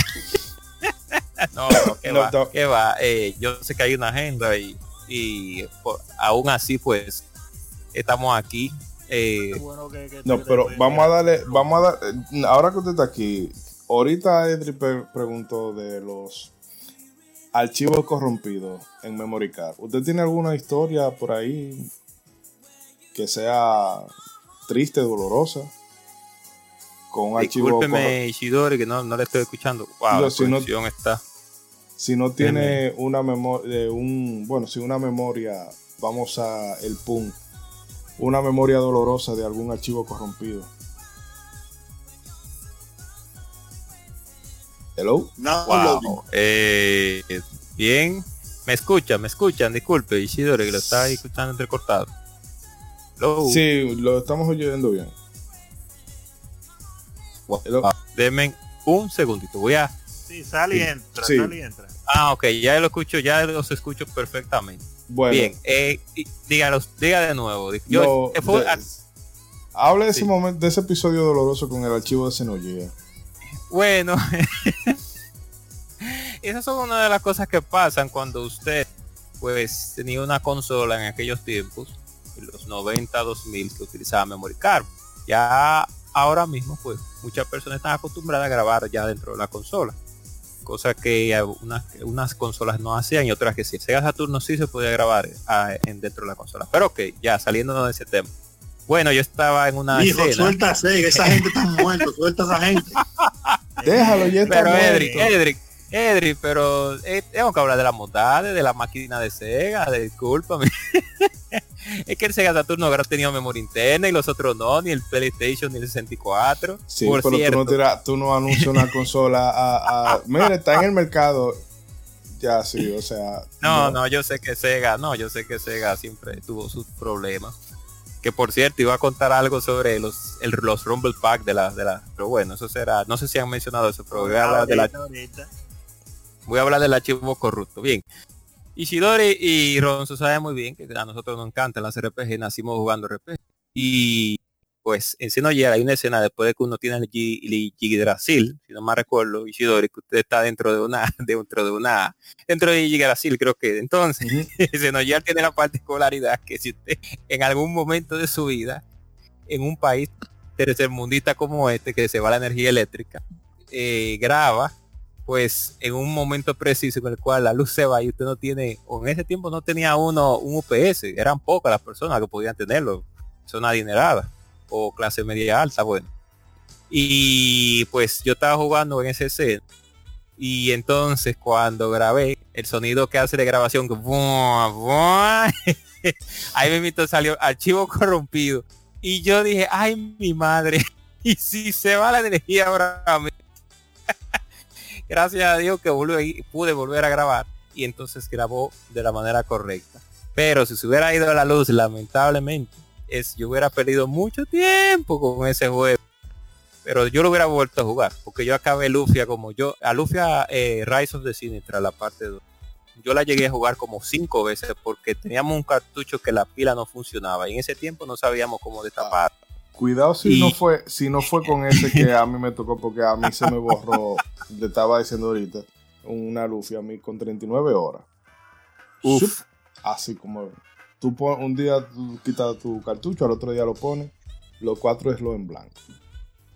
Ay, Dios mío. Yo me recuerdo, bueno, Ronzo sabe de una, una, hablando de eso, voy a decir dos historias sobre esa. Una, que no sé si Ronzo tú te recuerdas cuando tú estabas en la Torre de la Magia en Final Fantasy 3 de Super Nintendo. O Final Fantasy 6, vamos a ponerlo así. Y eh, tú estabas jugando en la Torre de la Magia y de un momento a otro vino Willy, un amigo de nosotros, Wilson. Entonces tú agarraste y, y le iba a pasar como algo por la ventana y topaste la cinta y se borró el archivo completo. Eso pasaba mucho con los juegos de antes, sí, que como eran cintas, si usted sin querer la movió, usted se embromó. Sí. Que por cierto, aclararle de nuevo a los amigos que aquí a los cartuchos le decimos cinta. Sí, sí, es- eso es nuestro, O sea, como la cinta de VHS y demás. exacto, nuestra jerga de, de República. Dominicana. Sí, vocabulario. Y la otra fue Ishidori, no creo que le hayas tocado ese cartucho, pero sí Lufia 2 Ray of the Sinistral tenía ese problema, por lo menos la que estaba ahí en la casa. Que cada vez que yo ponía el, cartucho dentro del Super Nintendo, siempre se borraba el save de donde yo estaba jugando. Y yo, yo dije, no, pero ese juego yo lo voy a acabar. Y así mismo fue. Yo lo, arranqué como cuatro veces ese juego. Y yo le dije, no, yo lo bajaba porque me gustaba mucho. Y gracias a Dios, pues hubo un tiempo en que ya, en que el juego más nunca volvió a tener ese problema y yo lo pude terminar. Eso sí, que cuando yo ponía ese juego era como misión impo- no, como el arca perdida de Indiana Jones cuando cuando Indiana Jones fue que quitar el ídolo. así que yo ponía eso así. Así era. ¿Tú Y sabes, lo que tú sabes lo que jugar con adrenalina, asustado, diciendo, tengo que darle todo lo que pueda, y no sé si cuando yo lo apague y lo vuelvo a encender, Sí. el avance va a estar disponible. Eso era fuerte. No, hay algunos Super Nintendo, te- di- discúlpenme. No, que con Zelda Link to the Past a mí me pasó. Y yo No, iba día por día, yo iba, ok, está en cero, pero no importa, vuelvo otra vez, y vuelvo otra vez, y vuelvo otra vez. Y había algunos Super Nintendo que se calentaban y frizaban el juego de tanta guata que se le daba. También. Principalmente en los clubes pasaba eso. Señores, una cosa, ¿verdad? Eh, hablando, ya que Riansen mencionó clubes. Ah, una Eh, cosa uno del- una pequeña. Una cosita pequeña que, que- que en el episodio que grabamos de Illusion of Sky mencioné eh, lo mucho que me gustaba el asunto de la grabación de, de la gente de Quintet porque te ponen a grabar rápido. Entonces, relacionándolo con lo de Xenogears, para los que no han jugado el juego, eso pasaba con muchos juegos antes, que para y con algunos ahora también, que para tú grabar Xenogears se pone una línea así, se va llenando con un sonido muy dramático. Y no solamente que se llena, sino cuando se llena al final, supuestamente que ya está grabado, como quiera se paraliza por unos segundos y después que suena y Sí. ahí es que está grabado el archivo. Y Sí, si pasó lo que sea antes de que ese proceso se complete, Se pues, fracasó. Mientras que cuando tú juegas juegos como Illusion of Gaia, que lo jugaste en ese tiempo, y tú ves que tu gente le dice graba, ping, grabó, le dice no quiero grabar, el tigre te dice vete. Y, No habla mucho, pero era maravilloso. y Valkyrie Profile también, yo recuerdo que era uno de los juegos que más rápido guardaba. Ah, sí, Valkyrie. blub, Ya. Blu, blu, tling. Sí, muy bueno Valkyrie. Eh, en, en el Instagram, Angel Hogan nos dejó un comentario que eso todo lo vivimos en algún punto. Bueno, mientras no Eh, sea... Y disculpe. Ah, no. No, lo de, no- lo de envolver o ponerse el teacher en los dedos para jugar juegos de fighting, Ah, sí, claro. Eso Ah, para que no salieran las ampollas. Y claro. botones como lo hacía yo antes. Mm, claro, gracias, a Dios que no fue un comentario sobre las Dragon Ball Z de Super Nintendo, de que, son lo mejor que se ha podido hacer. en el- Ey, no, Erian ya, Dios no, mío. ya Y un comentario en una página cercana. respete, porque usted, porque usted tiene que ser tan contrariado. Porque si hay gente que cree que Bro Fighter 5 es buen juego, tampoco vamos a empezar a hablar de cosas de Dios. En una página cercana hubo una persona que la respetaba mucho que dijo que la Dragon pero fue el 5 la Dragon Quarter que es uno el- es un juegazo una un penco de RPG que tiraron para el PlayStation 2, cosa que no es así lamentablemente pero No, no. así como sé yo ese, te oyes tú cuando hablas de Sega, así mismo. ya, Edri, Ya lo espérate, no Edri Edri así tampoco así no Insta- ayúdame un instant kill. KO. no no no pero Ring out. No, no, Edri, pero, Edri, pero tú no puedes hablar. tú- o sea, Sega ha tenido eh, ha tenido mala suerte, pero las consolas de Sega Mala han sido suerte, tú no, no puedes- mala suerte tú no- no. eh, Sega en un punto acabó su propia Ed- Edric, pu- su Edric, propia bastante- tumba, ¿no? De- bastante- usted quemó bastante ese drinka jugando Soul Calibur. No, no se ponga de hipócrita ahora de que hablar de No, no, no, no, yo no soy hipócrita, yo lo que no soy es ciego, hermano. Ah, no, eso sí. Eh, otra Mira, yo he jugado Sega en consola, del Dreamcast, jugué también Saturno, jugué también Genesis, Mega Drive, Sega CD y algunos Master System, pero yo estoy claro, o sea, Sega tenía un eslogan mental, la administración, y era, ¿cómo podemos hacerlo no completamente bien? Y lo lograban. No, es que ellos tenían un... eh, eh, el, el- realmente el equipo, no de desarrollo, bueno, sí, de, de- completo de la, de la marca Sega, había que darle una revisión en ese tiempo. Porque tomaron muy malas decisiones, de verdad que sí. Pero eh, uno siempre ha- habla de las bondades de la maquinita porque tú sabes que era era una guerrita en ese tiempo, los 90, Sega y Nintendo. No había otra consola, ahora Sound 3 y, y, y Data 4. PlayStation. Lo Y van a ningunear ahora, porque desapareció No, a Sega del mapa, lo van a no, ningunear estamos ahora. hablando de los Sony 90, no, no es de los 90, que digo, no, Sí, sí, lo- pero el el PlayStation 96, 94, 95, 94, 94. 95 por ahí. Sí, pero déjame hablar de los Es 30, que de los está ciego, 16. está ciego, No. está ciego. No, está. Sega. Mira cómo saltó, mira cómo saltó con Soul Calibur, que eso es una joya en Dreamcast. Pero si tú te pones a hacer un top 10 de juego excelente en Dreamcast, tú no llegas sin. No, ¿cómo así, Edric? No, no, no. ah, no A ese nivel, no digas. Al nivel de Soul Calibur. O dime sea, ¿en qué sentido? ¿En qué sentido? Porque tenemos que Que desarrollar. hayan sido primero- videojuegos del año, que hayan, in- que hayan creado un hype y, y mostrado algo, el- o sea, de hecho, fácilmente Soul Calibur es el juego que mejor muestra las bondades de esa consola y no es Sega. Sí, claro. Es un juego que se vio mejor que Arcade fue. Lo que pasa es que el, el, el sistema, el, el sistema, o sea, oye mami, que el sistema, la cantidad de polígonos mostrada en pantalla en arcade en ese tiempo con el board que utilizaba Namco, lógicamente era inferior. Por eso fue que el juego, pues, visualmente, No pues, me mareé, no me mareé, dime cinco juegos. Dime cinco. cinco juegos así a ese nivel. Bueno a ese nivel. bueno a ese nivel. O sea, Bueno. bueno, que hayan sacado 4 10. Así. Pero, pero, Habríamos Pero- que ver, pero hay. Habríamos que no, Shenmue no, Shemu no, no, Shemu no, Shemu no, no, no, no, no, no, no, Shemu, Downloading. no, Shemu no, Shemu no, no. Shenmue estaba No. adelantada a su tiempo, ¿eh? Sí, eso sí, pero no, Shemu no, porque Shemu es, es nicho. Vaina- Pero- Para que usted vea lo que son las cosas de la vida. tiempo era lo último. Shenmue Shenmue en su, momen- en su momento estaba avanzado para los tiempos y ahora que salió estaba muy atrasado para los tiempos. Año, yo no.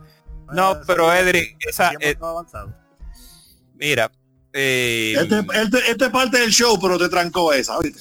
No, No, es lo porque que tengo que- hacer- con el tema. hacer tengo lo que- en lo que usted va, va cargando su, su respuesta. Un Eso es comentario del- Eso es parte del asunto de los 90, la guerra, ¿eh? pero está bien. que nos deja eh, Prince John, que dice que recuerdo no tener consola y ser toda una molestia en casas a- ajenas. Eh, Ay, sí. Ay, Que dice que, "Ay, que gracias a Dios sus hijos no ahora mismo no tienen esa problemática que tuvo él de andar de madriguera en madriguera, aguantando boche y cerradera de ventana y puerta. ya, y encerradera La de- clásica, la clásica que le decía fulanito no está aquí o está de castigo, pero te escuchaba, No, y tú tú escuchabas la la consola consola prendida. de fondo. sí, la consola, tú la escuchabas afuera, afuera jugando y y que no Pero- está aquí. que precisamente esas son de las cosas que en un sentido hacen como que uno eh, después de grande uno dice no yo voy a trabajar para conseguir lo mío para evitar esas Sí, situaciones porque todo en algún bueno todo lo que somos de del estrato clase baja eh, bueno en esa sobre todo en esa época porque ahora Sí. uno, ma- mal que bien uno está muchísimo mejor que en esos años atrás pero en esa época tú ibas de casa en casa porque en, posiblemente en la casa de uno no, no había la, la posibilidad de tener consola. Y tú ibas, no, eh, siempre tú le, o le caía mal a la mamá o a una hermana de- del tipo y entonces tú sabías que tú no eras bienvenido. te ponía afuera a Ujú. brechar. Yo una vez di una brechadita de Chip and Dale, Rescue Ranger eh, uno en una casa de cerca de cuando vivíamos en, en Puebla San Vicente, ahí, que eran unos dos hermanos que tenían un Nintendo. Que por cierto, el Nintendo que nos dieron, fue Ronzo seguro hizo la historia, que fue un, fue un Nintendo que fue heredado de la casa de, nu- de nuestros primos. En ese Mm. tiempo ya había sido el Super Nintendo, era como 1993, creo que era. 90 y- yo creo que era 93 Por porque nosotros sí, porque ya nosotros íbamos a los clubes a jugar Mega Man X2, 93, 94 tenía que ser. Entonces, eh, ese ese ese es- Nintendo fue dado como unos cuantos clavos entre lo que estaban Robocop, Dead Tower, Rambo. Eh, lo único bueno que quedó ahí fue Castlevania y Mario cosa 3 que- y Mario 3. y Mario 3. Es una Mm. cosa que hay que mencionar, eh, algo típico de los 90, y era el asunto de que primero, eh, como no había obviamente ni internet, ni revista, ni nada, tú tenías que llevarte de, de lo que te lo que te dijeran las personas de- para saber si el juego era bueno. Y entonces tú tenías tu cartucho, tú conocías a otras personas que tenían cartuchos, tú querías probar otros juegos o jugarlos y te habían dicho que eran buenos, ¿qué tú tenías que hacer? Intercambio o prestarlo, tú me prestas y yo te presto. Sí, pero Ujú. había mu- eh, El eso era más de doble más- A mí me llegaron a prestar para darle clavo. Eh, ay, yo también presté Silent Service, sí, te digo, Silent Service era bueno, lo que pasa es que comprendido, tenemos que hablar de los teleservice. Sí, Silent Service, juego de submarino para, tenemos que hacer un poco de juegos de submarino, que mucha gente ¿Cuántos no, juegos, ¿Cuántos juegos de submarino usted? Señores, miren, Ay, un poco lo este que parece un clavero, pero un clavero Más nunca salió un juego de submarino después de eso. un podcast No, de Hunt y un No, shooter. No, no, no, Edri, no, Clavero, no, eh, no, Clavero, no, y Ronzo, no, lo que digo, no, Ronzo, hay más juegos de submarino, lo que pasa es que esos son Director, mute ese micrófono por el, por, por el, por, el de los oyentes. Hay un juego que se llama en PlayStation que se llama que es de buceo. Hay juegos de buceo. Lo que pasa es que la gente no ¿Qué sabe que. Pero ¿para qué mierda tú vas a buscar un juego de buceo? Señores, Señores, mute, túmbenle el micrófono. No, pero eh, si quieren apuntar alguna, no sé, una última ronda de cosas que quieran comentar, porque ya. Sí, yo tengo una, tengo una. Sí. El millaje recorrido, me explico. Las consolas no eran abundantes. Todo era por referencia de un amiguito, de un primo que conoció que te llamaba y resultaba que estaba a tantos kilómetros de distancia y tú tenías que llegar ya caminando con la cinta que tú tenías para ver la que él tenía para después cambiar. Ya, ¿Cuál fue el millaje más alto que ustedes recuerdan haber caminado? mm, O sea, ¿de dónde a dónde? Por mm, una realmente cinta. no fue tanto realmente. Pues Yo llegué a prestar cinta en los minas, allá por, por, eh, por donde está ahora Megacentro, que vivía un compañero que no sé si murió, no sé si está vivo o está muerto, porque era de- del, ba- ¿Cómo del- se llama?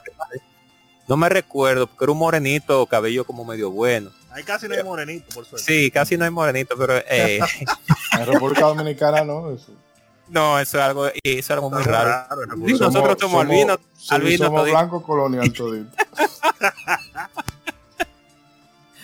No, no, no, pero eh, Edric, no sé si era el mismo que tú conocías, porque tú eh, seguro a, También un morenito en los minas. sí, que me, yo qué fue, sí, qué fue, cuál fue la cinta que yo le presté, que inclusive él- fue yo cuando yo entré a su casa estaba comiendo escarcha de la nevera, que eso ya no se ve en estos tiempos. Otra- gente come- otra historia. Bien. ¿Por qué ese dato? Quítenle gente que comió escarcha. Ahí Pero, en tengo mi escarcha, eh, Ronzo. ¿hasta dónde te llegó por un cartucho? Oye, pero sinceramente.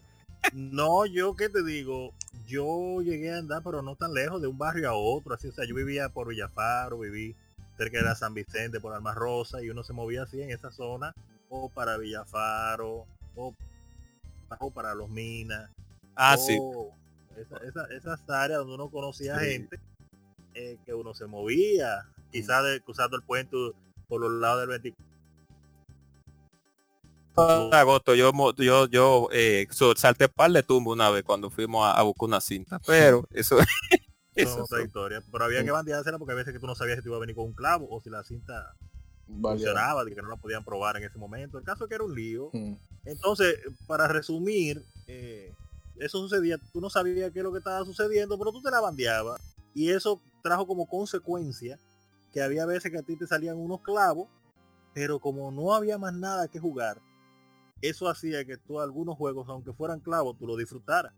Como el juego de los submarinos, que yo, yo lo llegué a jugar mucho. sí Silent Service lo llevamos a jugar mucho.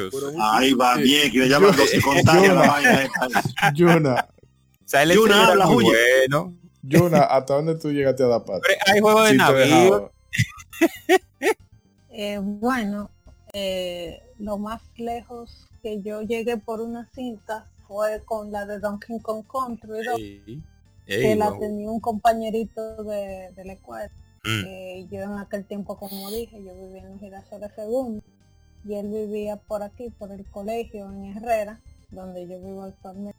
Y ahí fue que, o sea, yo estaba insistiéndole tanto a mi papá que él consiguió pasaje y nos montamos un viernes en un carro público y no y mi papá dice pero ¿y quién es ese muchachito? y, y cómo así ¿Cómo- así una cinta Celoso el don.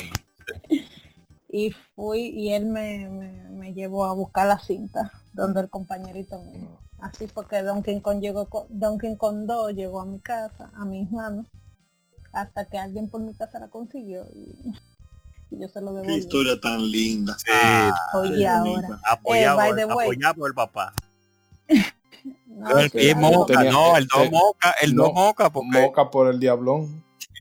ey, ey, Ishidori, espérese, Ey, Ishidori, ¿Eso fue antes no, o después del era Repete. Repete, repete, No. Ishidori. Digo, yo no sé, porque yo no conozco, Sí, yo no... Es que tú no, No, conoces cuando- al diablón. Cuando Sí, usted ah, bueno, Ishidori lo conoce, si Ishidori, lo- si usted lo conoce, ah, ok, de playa, dice, yo no Porque puedo decir, Llegaste tarde al programa porque... Yo no puedo dar bullying.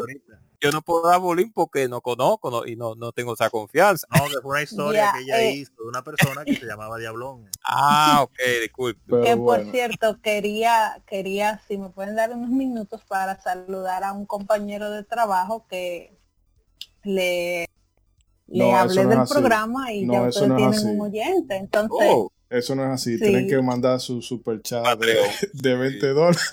20 dólares ¿Cómo para nosotros hablar con él, para mandarle su saludito porque ya estamos, estamos en estamos en coronavirus ahora mismo, Sí. estamos en ganar, cuarto.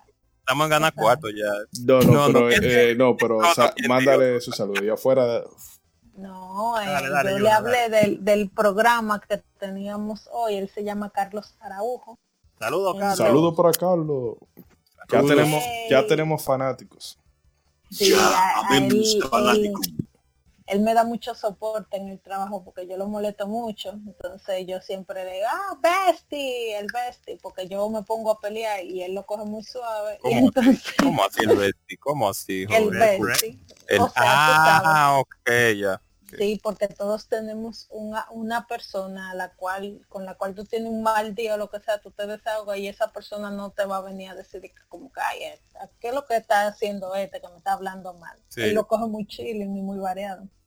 Entonces yo le hablé del tema que estábamos tratando hoy y el tipo rompía, o sea, ese, ese te, te jugaba Metroid, Golden Eye, cuando él tuvo 64, él dice que él vició demasiado, o sea, nueve años, y él dice que iban a buscarlo a su casa para jugar contra adultos. Y él llegaba al Oh. club de Nintendo con cinco pesos y se iba con 300. Oh. Ah, pero Sí. hay que invitar una vez al bestie para acá para que hable de esas anécdotas también, porque sí, Sí, no, Ah. hablaban- Carlos Araujo. sí. Carlos Ara Mm, está Bueno, pero no. Yo tengo un de- cuento así. tiene, tiene la puerta abierta para cualquier, cualquier rato que se quiera pasar, comentar su, su anécdota. Si hay algún juego en particular que le llame la atención y lo reseñamos por aquí, eh, que se sume, no hay problema. ¿No decir algo el Carlos? Eh, Yuna. Yuna. Now loading. Bueno, pero ya, señores, debemos de ir eh, recogiendo porque sí. Ah, Runa se, di que Runa, Yuna se ha caído, pero creo que vuelve en un momento. Una corta, Moisés, que quizás a todos acá le pasó. Estás jugando el juego, llevas buen progreso. Se va la luz y al minuto vuelve la luz. Al minuto. Al minuto. ¿Qué pasó? ¿Me sacó? Mm. No, eh, parece que hubo un problema con la conexión. Lo Eso te siento. da pique, de que la luz se vaya un solo minuto nada más para resetearte la consola. O sea que la luz se fue y no hubo un apagón largo y después llega. Solamente Con para... tu- y tú perdiste todo el progreso.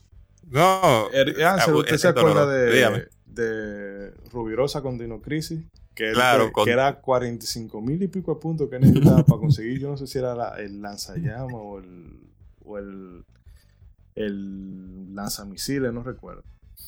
Y, eh, y Rubirosa, nosotros llegamos ahí, duramos un rato largo viéndolo farmeando punto, punto, punto, punto. punto. Y, y ese farmeo de Rubirosa sí es aburrido Sí. porque todo eh, yo nunca había visto un farmeo de una gente más tan aburrida como el de Rubirosa.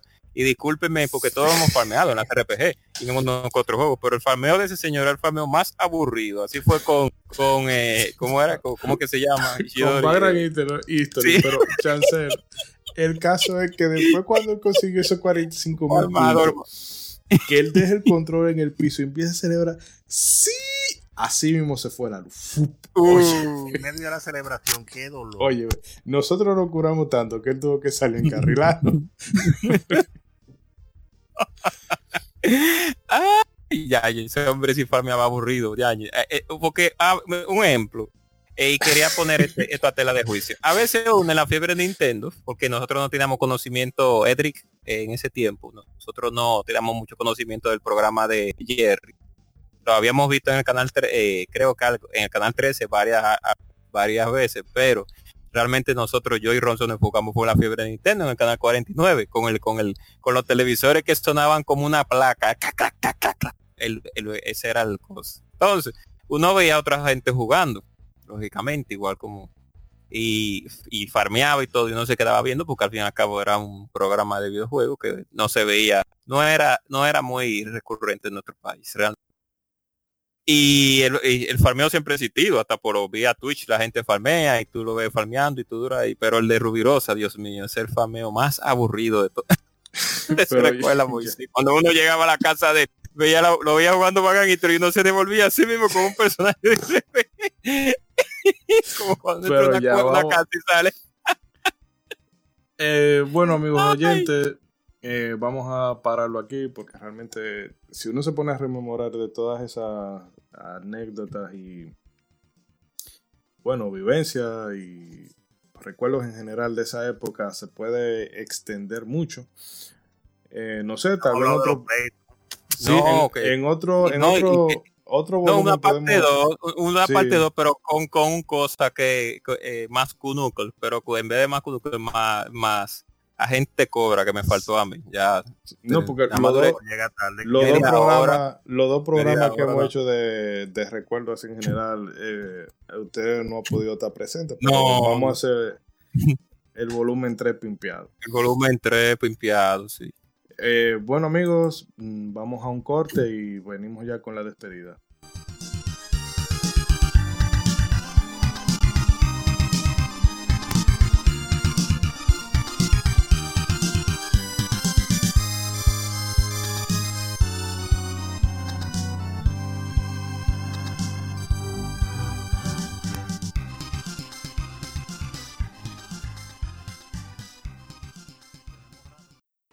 Para recibir más de nuestros contenidos, no olvides suscribirte a nuestras redes sociales. Búscanos como Modo 7 Podcast en Facebook e Instagram y como Modo 7 Pod en Twitter. Modo 7 Podcast. Síguenos.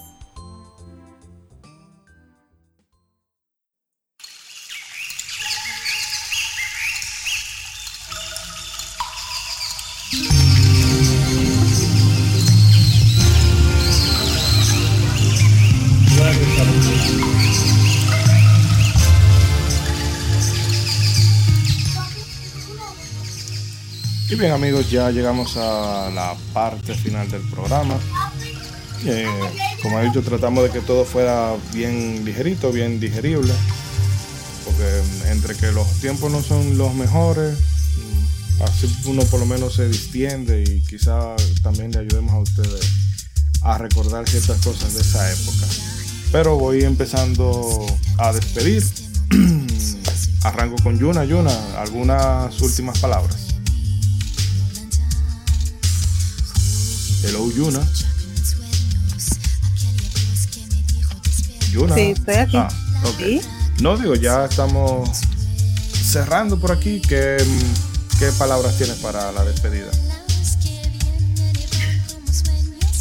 Bueno, pues agradeciendo nuevamente por la oportunidad que me dieron para participar, de verdad lo valoro mucho, que me dieran el chance de saludar a mi compañero de trabajo. Todavía sigo pasando la voz con el podcast y yo espero que hayan disfrutado porque de verdad compartí muchísimos recuerdos y más anécdotas vienen para contar a nuestros nietos y bisnietos en caso de que la contaminación no nos o el corona. Sí, y no. Y desde aquí de nuevo saludo a, a Carlos, que verdad, realmente eso, eso nos gusta mucho, que la gente que nos escuche se haga sentir. Que incluso eh, quiero aprovechar también para decir, hay un par de podcasts que se nos han pasado por las diferentes redes, eh, sobre todo la gente de Estamos al Mando, que bueno, que nos abrieron la puerta a una, colo- una colaboración, así que vamos a ver en el futuro que si hacemos un, un, Infinity, un Civil War o un Infinity War ahí, un crossover Excelente, excelente. mega brutal. Eh, Ronzo, dígame a ver. No, bien, bien. Agradecer a todas las personas que nos estuvieron escuchando el día de hoy. Eh, claro, claro está, gracias a mis compañeros que estamos, estuvimos hablando el día de hoy, acá compartiendo y recordando esta- estos momentos de la década de los 90, una década mágica definitivamente y de muchos cambios en los videojuegos y, que, y de la cual todavía se siguen sintiendo las cosas, las consecuencias de todo lo que pasó en los 90 hasta el día de hoy, 20 años después. Y eh, a todas las personas que nos escuchan, nos vemos en el próximo programa. Edric. Lo que dijo Ronald es verdad. RT. RT. Gracias a todos los escuchas y esperamos que lo hayan disfrutado, que ustedes también hayan en su mente viajado a todas esas vivencias que tuvieron. Y de eso se trata esto, de disfrutar y recordar. Cuando los videojuegos no los, no los entretengan y usted no los disfrute, venda la consola. Eh, que para el próximo, para, bueno, no necesariamente para la próxima, pero para un futuro programa deberíamos de eh, retomar un poco esta onda, pero enfocándola a cosas de los videojuegos eh, que nos gustaban de los videojuegos de antes, que ya se han, que se han ido perdiendo ahora, como cosas del Oh. el, el Player 2 a nivel local, eh, eh, Ay, sí, sí. la, la dificultad en algunas cosas que Oh. realmente o sea un juego no, un juego un juego no es bueno por ser difícil pero realmente eh, que no haya reto tampoco hace la experiencia memorable en fin que es un tema al que se le puede sacar muchas aristas Lo vamos a sacar, lo vamos a sacar. a gente cobra Bueno, yo... Que Sega era lo máximo. No yo no soy así, tan no fanático. hay. Yo no soy fanático, yo hablo bien de Sega, pero no soy tan fanático. Ahora mira, ¿Tú no fanático? cierto- no, no, realmente no. Nada como Sonic Team. No, ahora. tú no eres estaba buscando- fanático. no, yo no soy fanático, yo hablo la cosa es. Aunque sí, me gusta la marca. Estaba- quería comprar, estaba buscando en eBay una gorrita ahí de Sony, pero no la encontré. Eh, el otro hace un día y algo. pero, eh, discúlpeme. Eh, muy- gracias por escuchar el Modo 7 Podcast, a pesar de que yo, pues, estuve Llegó dos, tarde. si llegué tarde y tengo dos episodios que no he estado aquí, pues gracias porque hay un gran equipo detrás, que aún falte una persona, que porque todos somos iguales, pues siempre se mantiene No, la no todos somos iguales, no. A mí no me gustan los juegos de submarino, Ah. no. No todos somos iguales. No. No. que guarde su Bueno, sí, de que vale, bueno, a pesar de que, bueno, pues lo que está hablando de la, de- del equipo, bueno.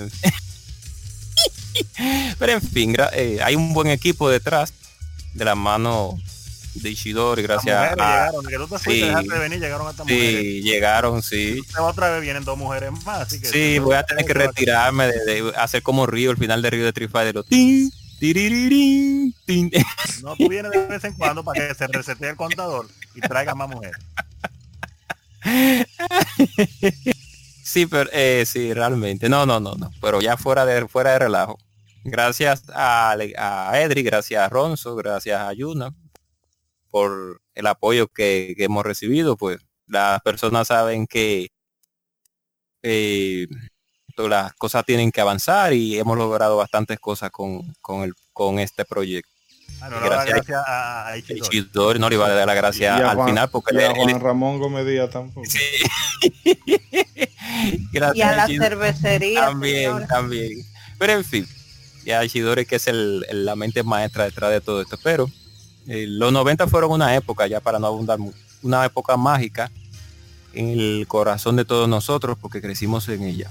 Hay muchas cosas, como dijo Ronzo, que a través de los tiempos, si en los 90 no hubieran pasado y en los 80, pero vamos enfocando en los 90, pues el, día de hoy fuera muy diferente. Si Nintendo hubiera optado por CD, las cosas hubieran cambiado a mucho de una manera muy drástica. Si Sega hubiera tenido un mejor más sistema de marketing y sistema de las cosas hubieran sido muy diferentes. Si Sony pues mm, hubiera seguido en su mercado de electrodomésticos y no hubiera querido tener una consola, las cosas hubieran sido muy diferentes el día de hoy. Y si Microsoft no hubiera visto que hay dinero en este mercado, pues las cosas hubieran sido muy diferentes también.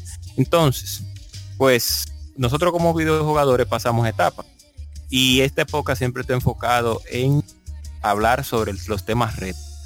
Y gracias por escuchar todas estas experiencias de las las que nosotros hemos pasado a lo largo del tiempo, porque es como una ventana al pasado. Cuando nosotros establecemos esa conexión con las personas que estuvieron presentes en ese momento y con las nuevos escuchas para que entiendan el proceso que, que nosotros, en el cual nosotros estuvimos en ese punto de nuestra vida, pues es maravilloso volver a hablar sobre este tipo de situaciones. Así que muchas gracias por escucharnos, gracias por ¡Ding dong!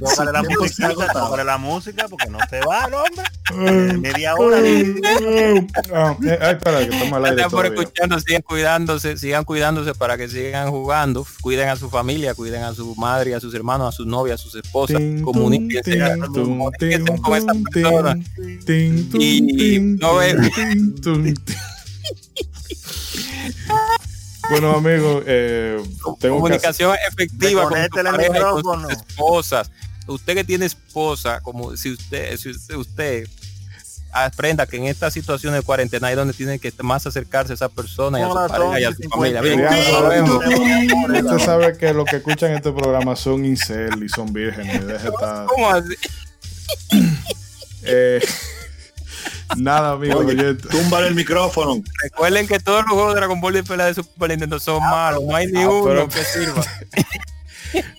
Nada, vamos a hacer la despedida breve. eh, recordarle que ¿verdad? estamos mm, tanto en Facebook, en Twitter, en Instagram, como ¿verdad? Modo 7 Podcast. Nos pueden encontrar en cualquiera de esas plataformas.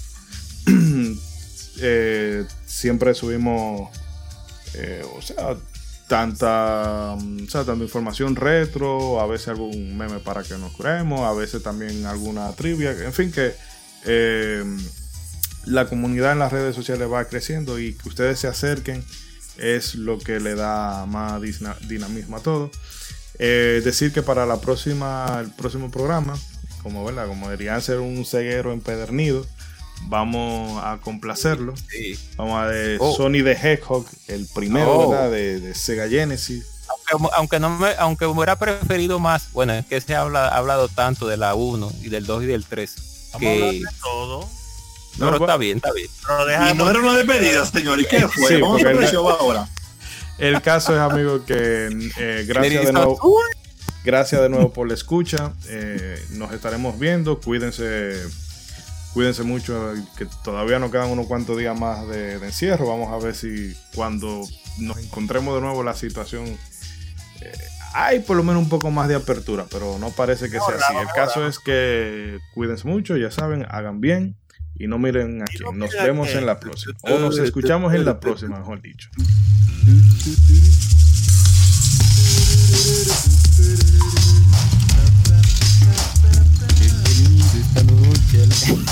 Él llega tarde y cerrar su. Se robó el show. Por ese tipo hay que editarlo para que nosotros no nos bajen el rey. Es un juego de submarino, pero Edwin, pero que tú no vas a salir en y juega, lo busco como de Nintendo. que yo no le he jugado a salir en. Hermano, yo no hablo con Oye, pero que sale en.